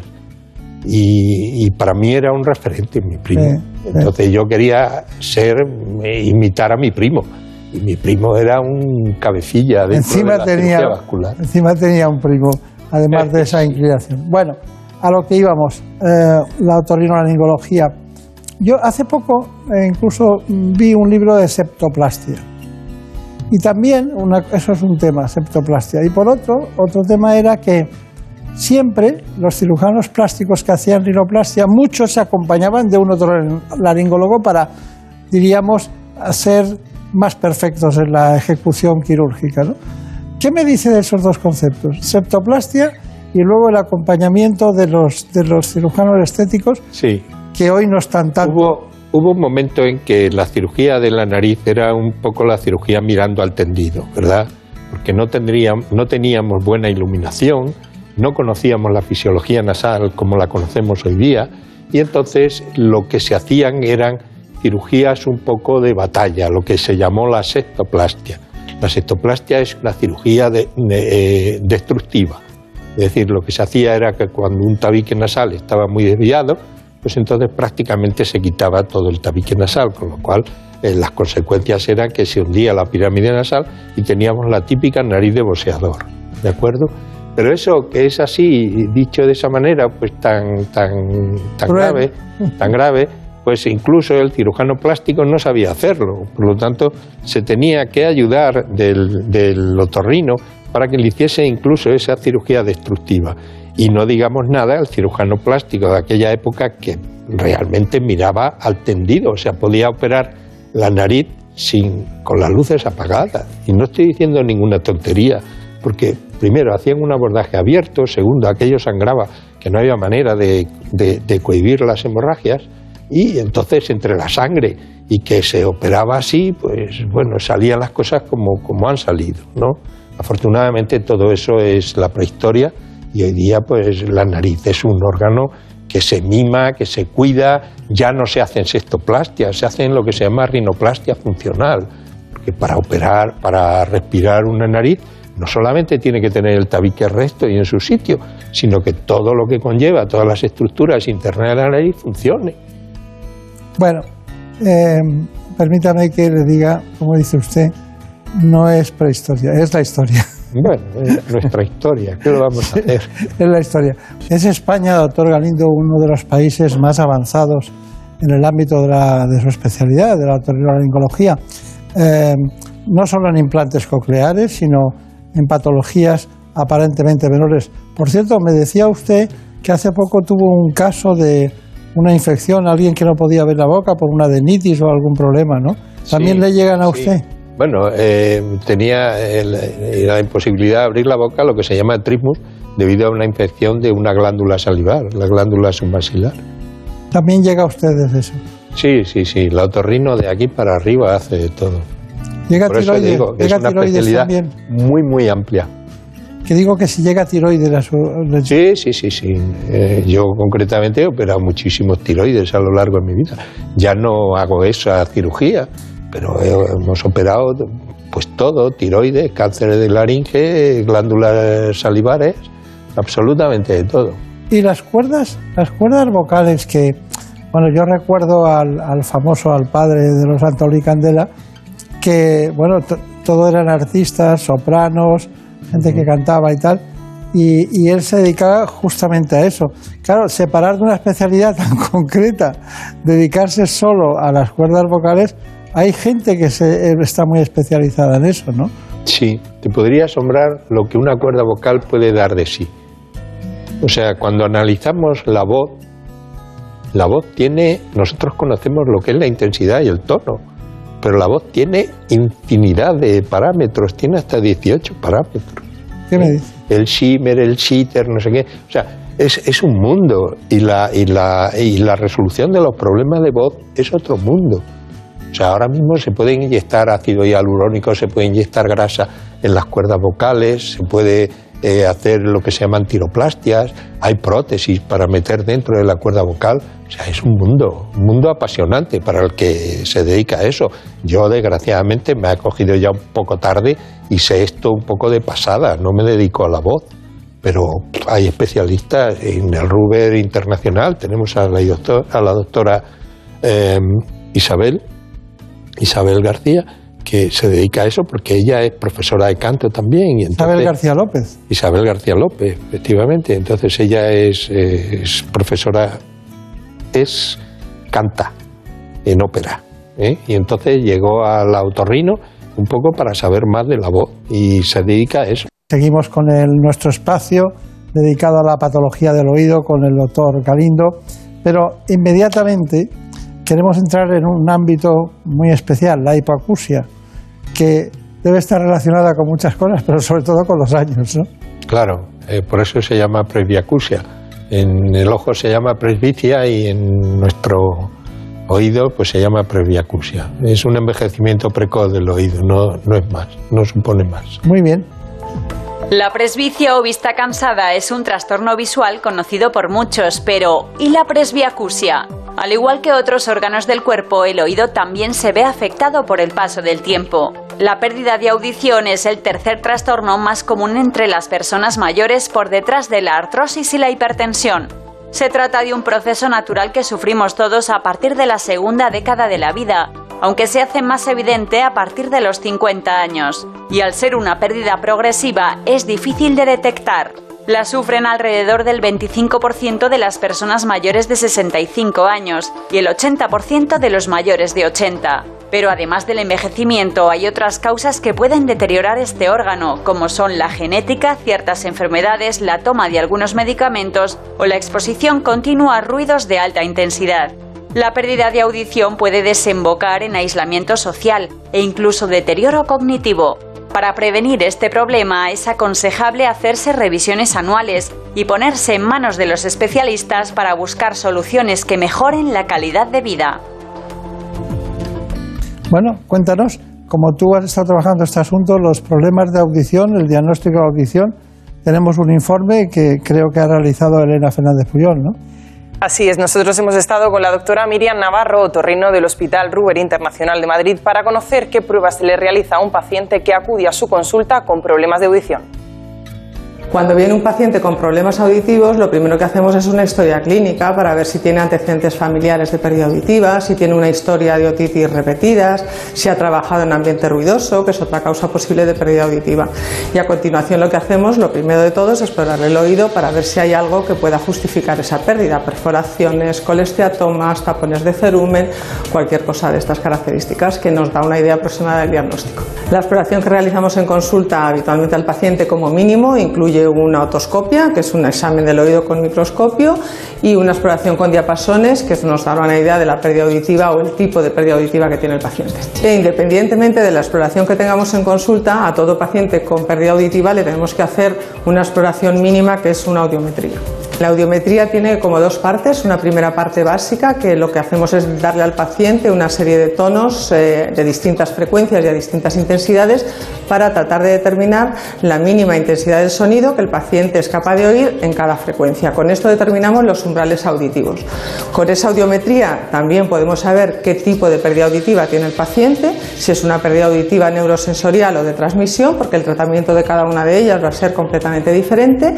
Y una tercera cosa que nos aporta la audiometría es eh, medir el impacto que tiene a nivel conversacional la pérdida auditiva que tiene el paciente, porque lógicamente no queremos oír tonos, sino que queremos oír y entender palabras para comunicarnos bien con los demás. Una segunda prueba que realizamos con frecuencia, pero no de forma rutinaria, son los potenciales evocados auditivos.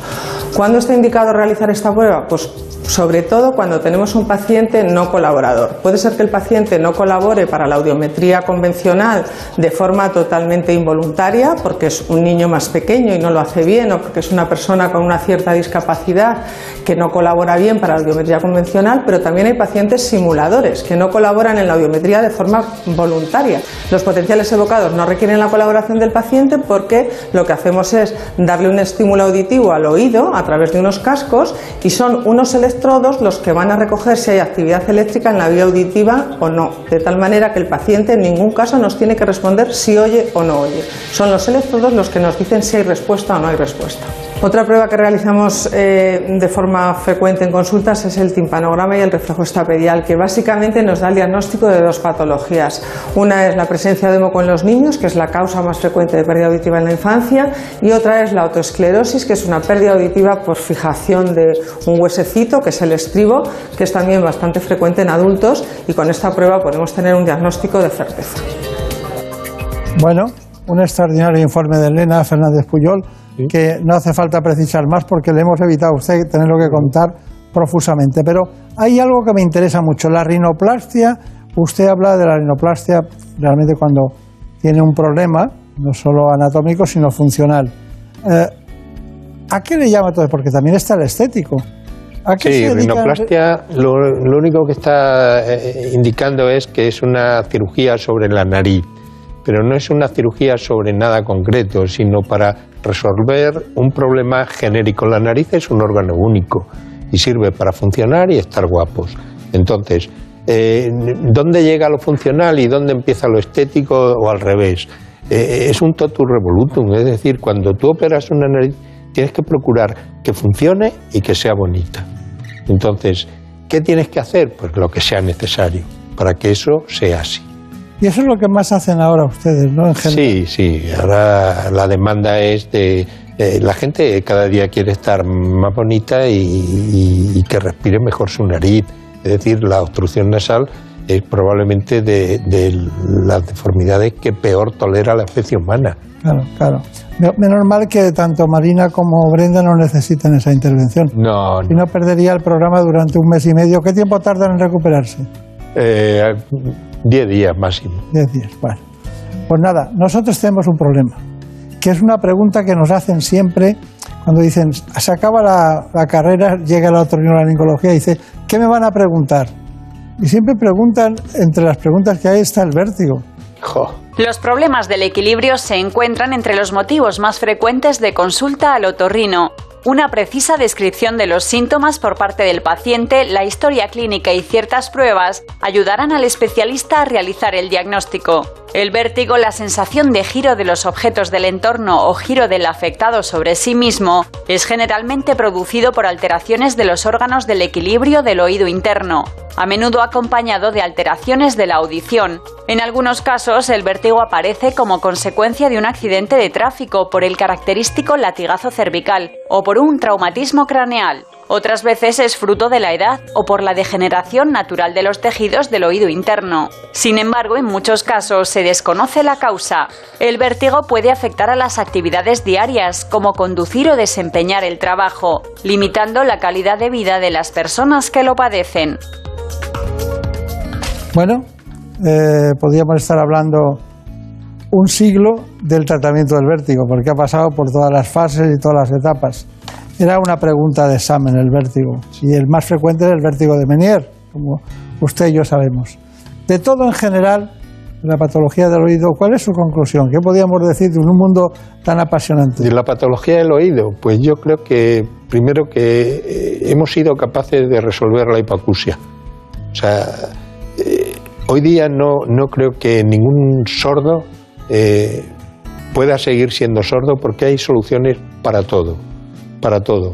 Desde la limpieza de oídos hasta la colocación de un audífono, hasta la colocación de implantes de oído medio, hasta la colocación de un implante coclear, hasta la colocación de un implante de tronco. O sea, tenemos soluciones absolutamente para todos y yo creo que nadie debería ser sordo hoy día. Hemos acabado con la sordomudez, con el, con el diagnóstico precoz de la sordera Yo me vanaglorio de haber sido uno de los pioneros en este país en haber empezado con las transmisiones acústicas, diagnosticando sorderas a niños que tenían 3, 4 días de vida. Y eh, todo aquello, eh, todo el movimiento aquel se, se transformó en que es obligatorio desde el año 2005, me parece, al menos en la Comunidad de Madrid y en todo el país en general, Todas las el diagno- comunidades. en todas las comunidades, eh, ser obligatorio eh, la- el diagnóstico precoz de la sordera. Hoy día no utilizamos las otoemisiones porque están un poco obsoletas, sí utilizamos los potenciales evocados auditivos, pero podemos diagnosticar a un niño recién nacido en las primeras 24 horas de vida, sabemos si ese niño oye o no oye. Y si no oye, meterle en un, en un programa de implante coclear. Es decir, se acabó la sordomudez. Esto es un, un logro de- de mundial y España ha sido pionero en ese, en ese contexto. Por lo tanto, de- de- destacar que somos un gran país, que tenemos una gran medicina y que el otorrino, afortunadamente para mí, pues fue una elección en mi vida. Pues muy bien. Se ha quedado usted a gusto, ¿eh? Me ha quedado muy a gusto. Muchísimas gracias. Muchos recuerdos a su hijo, Torrino también, que es un, un gran especialista y que sigue su camino. Seguro. Eso va a ser la segunda generación. No pudo, la- el vascular no pudo, pero Ya nos han superado. Ya nos han superado. está bien. Bueno, que sea muy feliz, muchas gracias.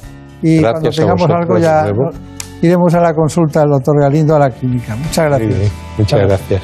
Y a todos ustedes indicarles que en algunas cosas somos, sí, de verdad, un gran país.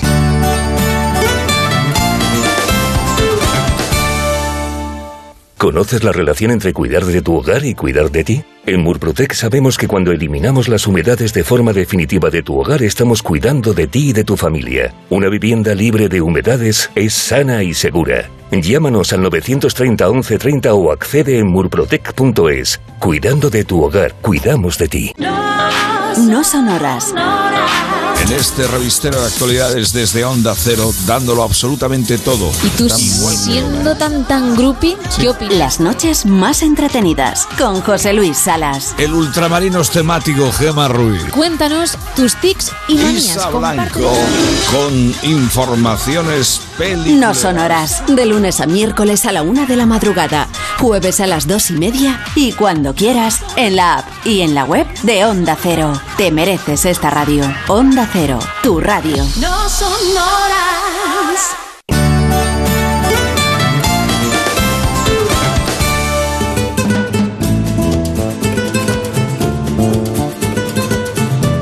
Ha llegado el momento de conocer lo que publican nuestros compañeros de La Razón en ese suplemento de A tu Salud. Saludos desde La Razón. Esta semana, en el suplemento a tu salud, nos hacemos eco de la llegada de una nueva familia de medicamentos que hace soñar con la cura del insomnio. En concreto, se trata de las orexinas, fármacos que abren la puerta a solucionar de forma eficaz las dificultades para dormir. Y este problema no es baladilla, que por culpa de la pandemia el insomnio ya afecta al 30% de los españoles, hasta el punto de que España es el primer país de Europa en el que más medicamentos para conciliar el sueño se toman. Además, hablamos de COVID persistente, esta nueva patología que afecta mayormente a las mujeres, tal y como ha vuelto a demostrar un estudio científico. En concreto, el riesgo de padecer esta enfermedad crónica es un 22% más alto en las féminas en comparación con los varones. Y en nuestra sección de alimentación detallamos cómo debe ser una dieta antiinflamatoria. Y es que se ha comprobado que una buena alimentación es capaz de reducir la oxidación de las células y por tanto frenar el envejecimiento prematuro. La clave está en priorizar frutas, verduras y cereales integrales, mientras que hay que evitar los ultraprocesados, las bebidas azucaradas y la bollería industrial. Y en la ventana del paciente hablamos con una afectada de hidradenitis supurativa, la enfermedad desconocida que sufre el 1% de la población española. Pero como siempre, estos son solo algunos de los contenidos. Encontrarán más información en las páginas del suplemento a tu salud y durante toda la semana en nuestra web www.larazón.es barra. Sin más, que pase una feliz semana y cuídense. En buenas manos. It's a new dawn. It's a new day. It's a new life for me. It's a new dawn. It's a new day. It's a new life for me. Woo, woo, woo, woo. and I'm feeling good.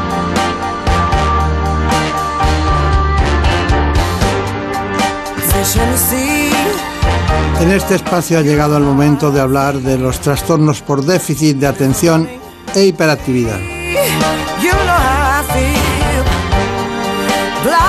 Lo vamos a hacer con un psiquiatra, precisamente infanto-juvenil. Trabaja en el Hospital Puerta de Hierro Majadahonda en Madrid y es experto en psicofarmacología, en trastornos de la personalidad y en conductas especiales. Se trata del doctor Hilario Blasco. En buenas manos. El programa de salud de Onda Cero. Dirige y presenta el doctor Bartolomé Beltrán. El trastorno por déficit de atención e hiperactividad fue descrito por primera vez en 1902 por el pediatra inglés George Steele. Es uno de los problemas psiquiátricos más frecuentes en la infancia y afecta a cerca de un 6% de los niños tanto en España como en el mundo. Y alrededor de la mitad continúa teniendo dificultades de adulto. Este trastorno se diagnostica y trata desde hace muchos años y sus causas siguen siendo una incógnita, aunque sin duda la genética es un factor de riesgo decisivo. Los principales síntomas son un exceso de actividad motora, impulsividad y dificultad para mantener la atención durante un tiempo continuado, lo que provoca alteraciones en el aprendizaje y en el comportamiento, además de una falta de autoestima e incluso depresión y ansiedad. Se suele diagnosticar en torno a los 7 años, pero en algunos pequeños se realiza antes, reduciendo el abandono de los estudios y evitando la aparición de trastornos psicológicos de adulto. Bueno, pues en esta mañana conocemos a un especialista que no ha estado nunca en el espacio, pero claro, Elena Fernández Puyol nos trajo este libro y dijo, Hilario Blasco Fontecilla es un... Este libro me interesa mucho porque tal, y me lo contó, bueno, y está con nosotros eh, el psiquiatra hoy de cabecera, experto en un tema muy que tiene muchos ambajes ¿no? en todos los sentidos. ¿no? Usted ah, incluso estuvo en el Instituto de Psiquiatría de Londres, en el King's College, ¿no? Efectivamente. Y se formó allí, pero ahora trabaja en Puerta de Hierro. Pero vamos a conocer mejor su, su biografía. Eh, Marina, ¿nos lo cuentas? Claro que sí. El doctor Hilario Blasco es psiquiatra en el Hospital Puerta de Hierro de Majadahonda, Madrid, miembro del Consejo Asesor de ITA Salud Mental, profesor asociado de la Universidad Autónoma de Madrid. Se especializó en psiquiatría de la infancia y adolescencia en el Instituto de Psiquiatría de Londres, becado por la Fundación Castilla del Pino. Y sepan que acaba de publicar el libro Jaque Mate al TDAH, donde ofrece una mirada esperanzadora a los afectados con trastorno por déficit de atención e hiperactividad. Nos lo contará más adelante. Bueno, pues eh, más adelante es ahora mismo, ¿no? Hilario es el primer Hilario que viene a este espacio. Sí, es la primera vez que vengo y muchísimas gracias por la invitación. Pero, ¿qué- ¿Hilario de dónde es? Eh, yo soy vasco, nací en el País Vasco, me formé, hice, de hecho, estudié la carrera de medicina en el País Vasco y posteriormente estudié para la oposición MIR en, en Madrid, saqué el puesto 57 y bueno, me especialicé en psiquiatría en el Ramón y Cajal. Está bien. Usted dedica este libro, dice, a todas las personas que tienen TDAH y lo sepan o no. Efectivamente. Porque hay muchos que no lo saben. Efectivamente, muchísimo, sobre todo adultos, porque en los niños y adolescentes ya empieza a haber una cierta sensibilidad y el diagnóstico ha mejorado muchísimo, pero adultos, más del 90% de los adultos en la actualidad no están correctamente diagnosticados ni tratados, y esto es un gran drama. Dígame una cosa, se han dicho algunos eh, síntomas fundamentales, pero hay una cuestión. ¿Por qué jaque mate al TDAH? ¿Por qué, ¿Por qué utiliza usted el ajedrez? ¿Qué es lo que aporta el ajedrez a esta patología? Claro, pues es un juego de palabras, porque me permitía con, ese juego de palabras expresar dos cosas que para mí son fundamentales. Uno, que tenemos que luchar contra el TDAH, por una parte, y dos, efectivamente, transmitir la experiencia que en los últimos 10 años yo he atesorado, yo y mi equipo, usando el ajedrez terapéutico para tratar el TDAH. Ah. Eh, ¿Está mm, sobrediagnosticado el TDAH? Ese es uno de los principales prejuicios. Eh, quizá en determinados momentos ha estado en, digamos, en la esfera pública, pero la realidad de los números de los estudios científicos es que no. Todo lo contrario, está infradiagnosticado y sobre todo en los adultos, donde el 90% ni está diagnosticado ni tratado. Y dígame, ¿es un trastorno nuevo? Para nada. Hay muchísimas referencias históricas sobre casos de TDAH. Es verdad que se usaban otros nombres, pero hay muchísimos casos clínicos y lo que ocurre es que eh, en los últimos años, por el desarrollo de las sociedades, cada vez lo diagnosticamos mejor. Y cuando usted habla de el, el TDAH mata, eh, se queda uno muy impactado, ¿no? En todos los sentidos. ¿Qué quiere decir con eso? Pues quiero decir que el TDAH mata y de hecho en el libro Jaque mata el TDAH uno de los dibujos que representé es usando la infografía del tabaco, ¿no? El tabaco mata, ¿no? Porque el TDAH hay muchos estudios que lo demuestran que aumenta la morbimortalidad y el más importante se publicó en el año 2018 en que epidemiólogos demostraron que niños, adolescentes y adultos tenían una mortalidad entre 2 y 8 veces superior cuando no se les trataba. Y cuando se les trataba, en un segundo estudio demostraron que esa mortalidad prácticamente se normalizaba. Bien, ahora hay mucha gente que, que está en su casa, ¿no? Están desayunando en este domingo especial y tal. Entonces dicen, ¿pero qué es el TDAH? ¿Qué diferencia hay entre un niño hiperactivo que tiene mucha agilidad mental que, o uno que tiene la patología? Bueno, al final el diagnóstico nosotros lo basamos en un conjunto de síntomas. La clínica, claro. En la clínica. Y esto es importantísimo de señalarlo. Es decir, muchas veces vienen a consulta y nos piden la prueba del TDAH. No existe como tal una prueba del TDAH. Lo que existe son un conjunto de síntomas y una serie de profesionales que son expertos en el trastorno y que lo consiguen diagnosticar. Entonces, principal, los síntomas principales se agrupan en torno a tres grandes eh, síntomas. La de dificultad o alteraciones en la esfera de la atención, las dificultades en el área del control de la impulsividad, niños que se saltan la fila, que eh, cuando el profesor pregunta alto le, le levanta la mano, y la hiperactividad, niños que no paran de moverse, se muerden las uñas, están continuamente moviéndose, etcétera. ¿Eso en qué momento, cuál es la cumbre de edad de eso? O sea, ¿En qué momento es el principal de todo? Pues el TDAH es un trastorno del neurodesarrollo que luego puede continuar a lo largo de la vida, pero diríamos que la frecuencia máxima se da en la infancia y adolescencia. A partir de los 6-7 años se suele empezar a diagnosticar y luego es verdad que se puede diagnosticar incluso en la tercera edad, pero lo normal es en la infancia y en la adolescencia. ¿En la tercera edad? Sí, sí, sí. A veces, lamentablemente, vemos algunos casos de síndromes de Diógenes, de cuadros predemenciales que tienen que ver con esto. Está usted diciendo una cosa fundamental, que no sé si la han pensado o no. Si eso se puede producir en la primera edad, por decirlo, 6, 7, 8 años, y en la última, algo tendrán que ver las, los elementos, diríamos, proteicos que maneja el cerebro, dopamina, algún elemento de la serotonina, algún elemento de, lo- de cualquier tra- neurotransmisor, ¿no? Totalmente. Esta patología, sobre todo, hay un neurotransmisor que es la dopamina, es como el rey. Principalmente la dopamina, también la noradrenalina, pero sobre todo la dopamina. ¿Eh? El público. Con bastante noradrenalina.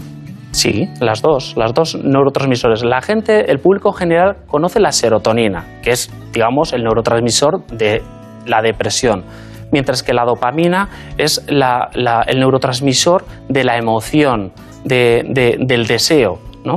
Y entonces, eh, de la motivación. Y esto, hay alteraciones de esta dopamina en el cerebro de las personas con TDAH, que condicionan toda su vida. Quiere decirse que de este libro el 25% se va a salvar dentro de 100 años.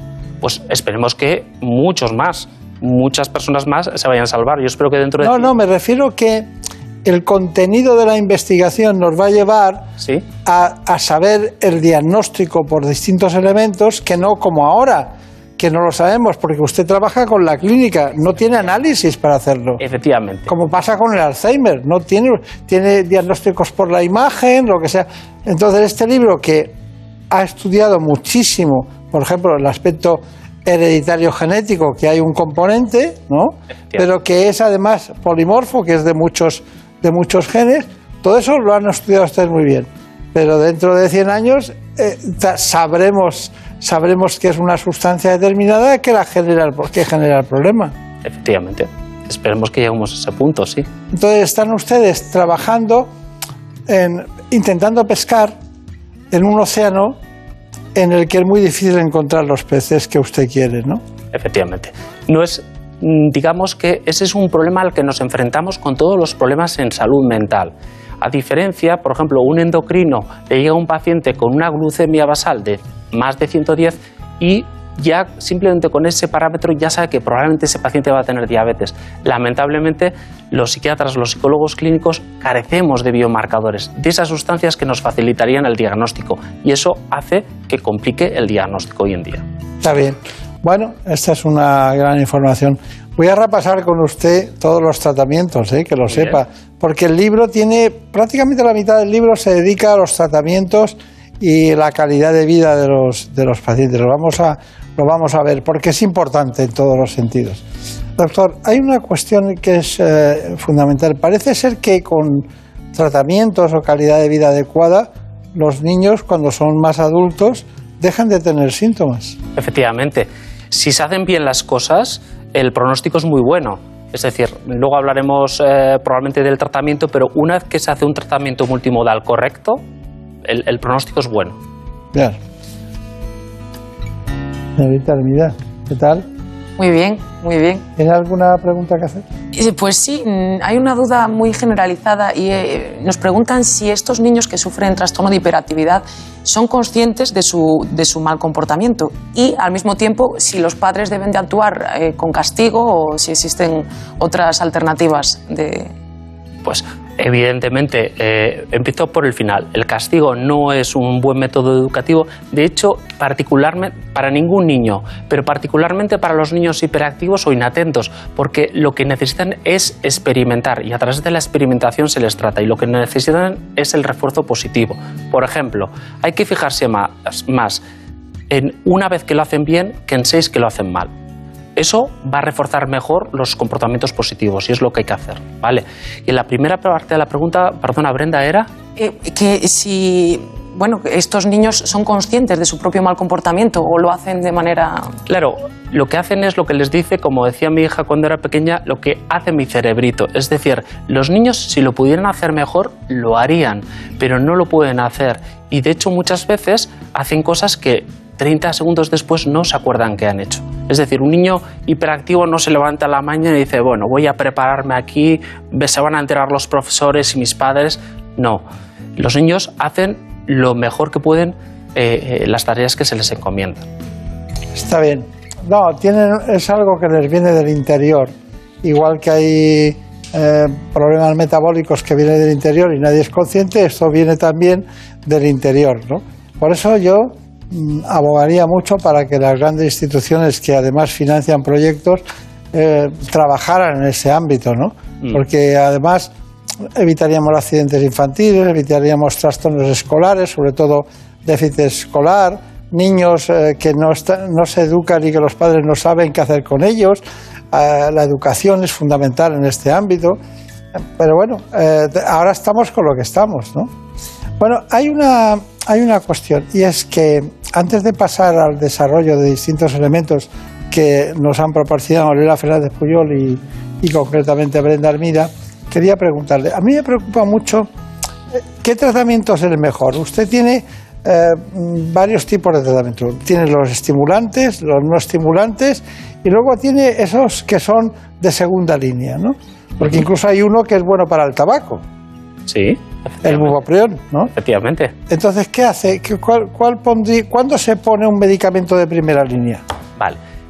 Antes de, de hablar de los medicamentos, creo que es muy importante resaltar que el tratamiento se basa en cuatro cosas muy sencillas. Cuatro, como una silla o como una mesa. La primera patita de esa silla sería la psicoeducación. Es preciso explicar a los profesores, a los padres, a los familiares, a los abuelos y al niño qué es el TDAH y por qué tiene el TDAH. Segunda patita, deporte.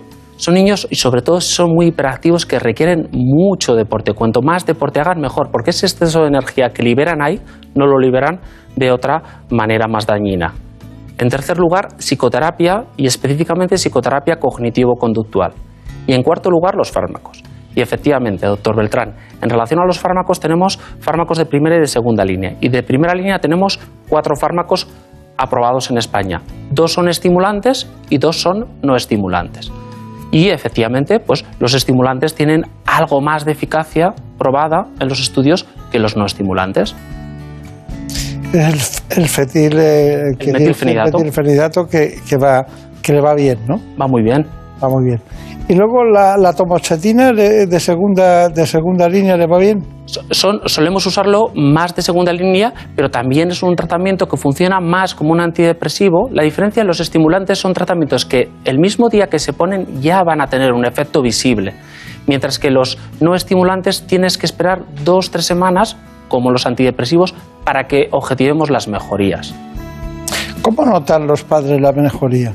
Uy, a veces de manera espectacular, ¿no? Como digo, los estimulantes a veces el mismo día que se ponen ya empiezan a hacer un, un- un efecto. Entonces un niño que es, por ejemplo, que no para de mover las piernas, que se muerde las uñas, o que, por ejemplo, siempre ha sido incapaz de sentarse ni 5 o 10 minutos a estudiar, de repente, ¡pumba! Ese día consigue hacerlo. Bueno, mire usted, a mí me preocupa muchísimo la dieta. Porque usted dice dieta mediterránea, pero ¿y qué pasa con el plomo? Bueno, pues el plomo se ha relacionado en muchísimos estudios con el TDAH. En España, afortunadamente, ha disminuido muchísimo los niveles de, de- plomo. Pues, por ejemplo, en el País Vasco, relacionado con el proceso de industrialización, hubo unos niveles de plomo muy, muy elevados. Y ahora, lamentablemente, todavía hay países en el mundo, algunos países latinoamericanos, que todavía tienen un plomo ambiental y, sobre todo en las aguas, elevado, que se puede relacionar con algunos casos de TDAH. En España estamos menos afectados por eso. Sí, afortunadamente sí. Pues yo le tengo miedo al plomo.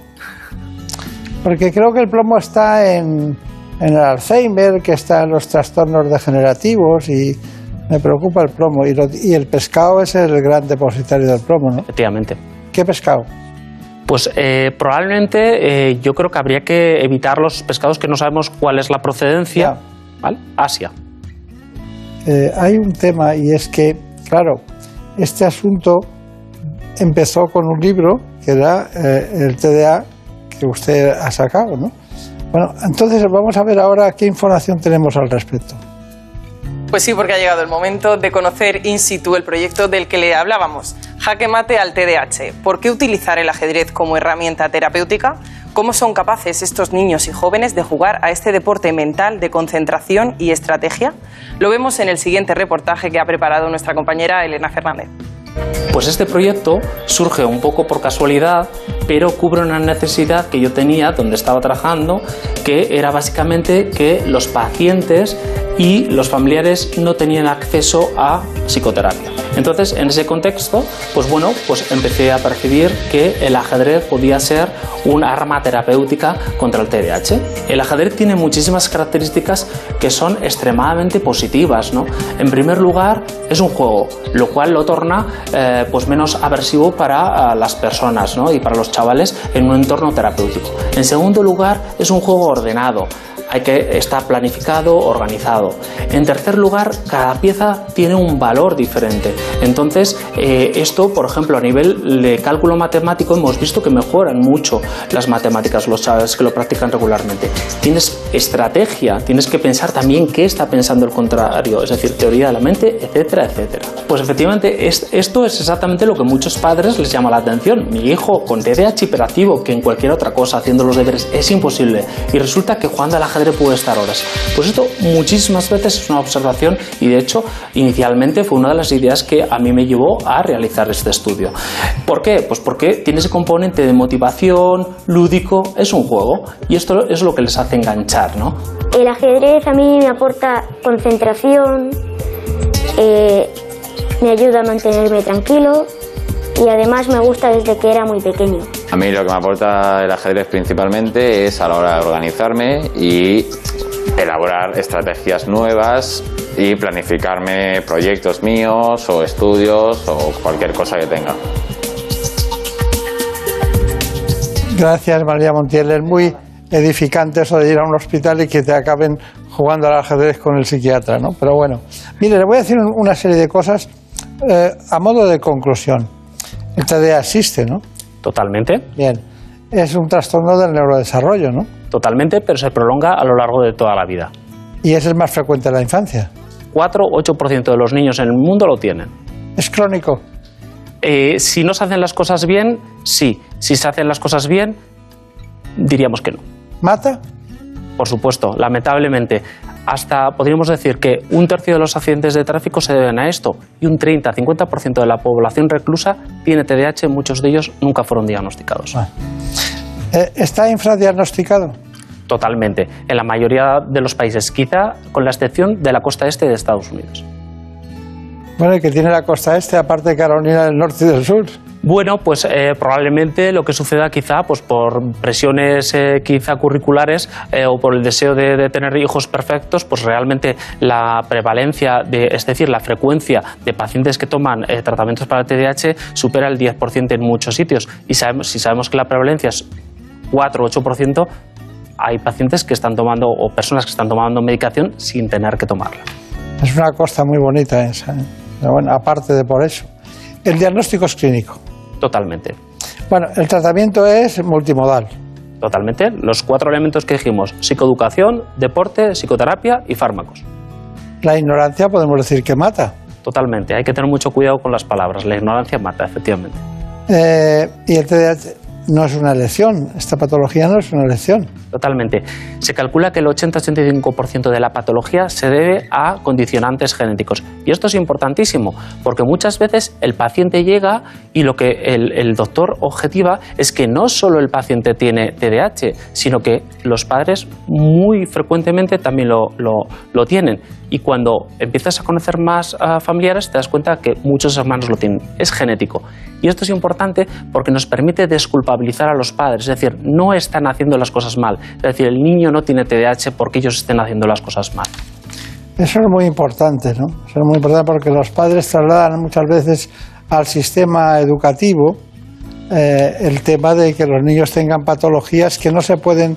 Porque cuando tienes un tumor lo ves, cuando tienes una patología eh, de un trastorno de cualquier otro tipo, un cáncer, lo ves, pero, pero esto mm, no se ve, ¿no? Como el Alzheimer. Bueno, am, ¿y la parte de la emoción?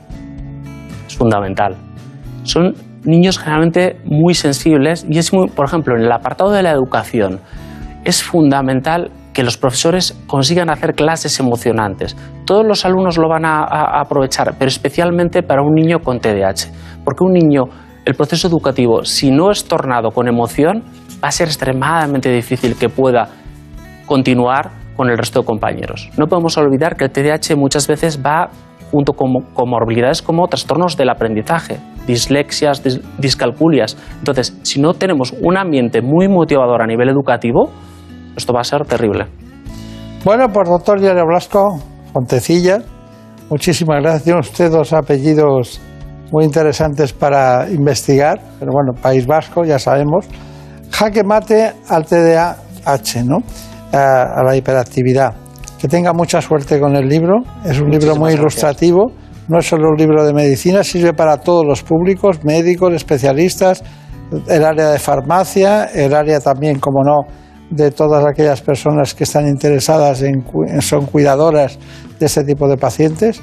Así que tenga mucha suerte y espero verle con la solución definitiva algún día. Esperemos que sea así. Muchísimas gracias. Vale, pues ya está, ya la tienen ustedes ahí. Nuestro psiquiatra de hoy en el Hospital Puerta de Hierro de Madrid, uno de los grandes, de los grandes hospitales, cada vez eh, con más solvencia en todos los sentidos.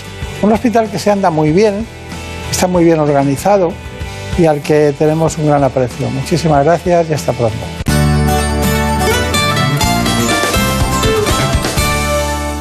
Por un beso tuyo, contigo me voy. Que se me fue del alma, contigo me voy. Yo me voy, yo me voy, yo me voy, yo me voy. Damos las gracias a Jorge Zamorano precisamente en la realización. A Marta López Llorente en la producción del programa. Por un beso tuyo, me Contenidos de ¿Qué me pasa, doctor? Programa que se emitirá brevemente dentro de un rato, concretamente a las 9 de la mañana, en la sexta. Les dejamos y volvemos la semana que viene. Que tengan un feliz fin de semana. Por un beso tuyo, contigo me voy. No me lo pregunto, contigo me voy. Que se me fue del alma, contigo me voy. Yo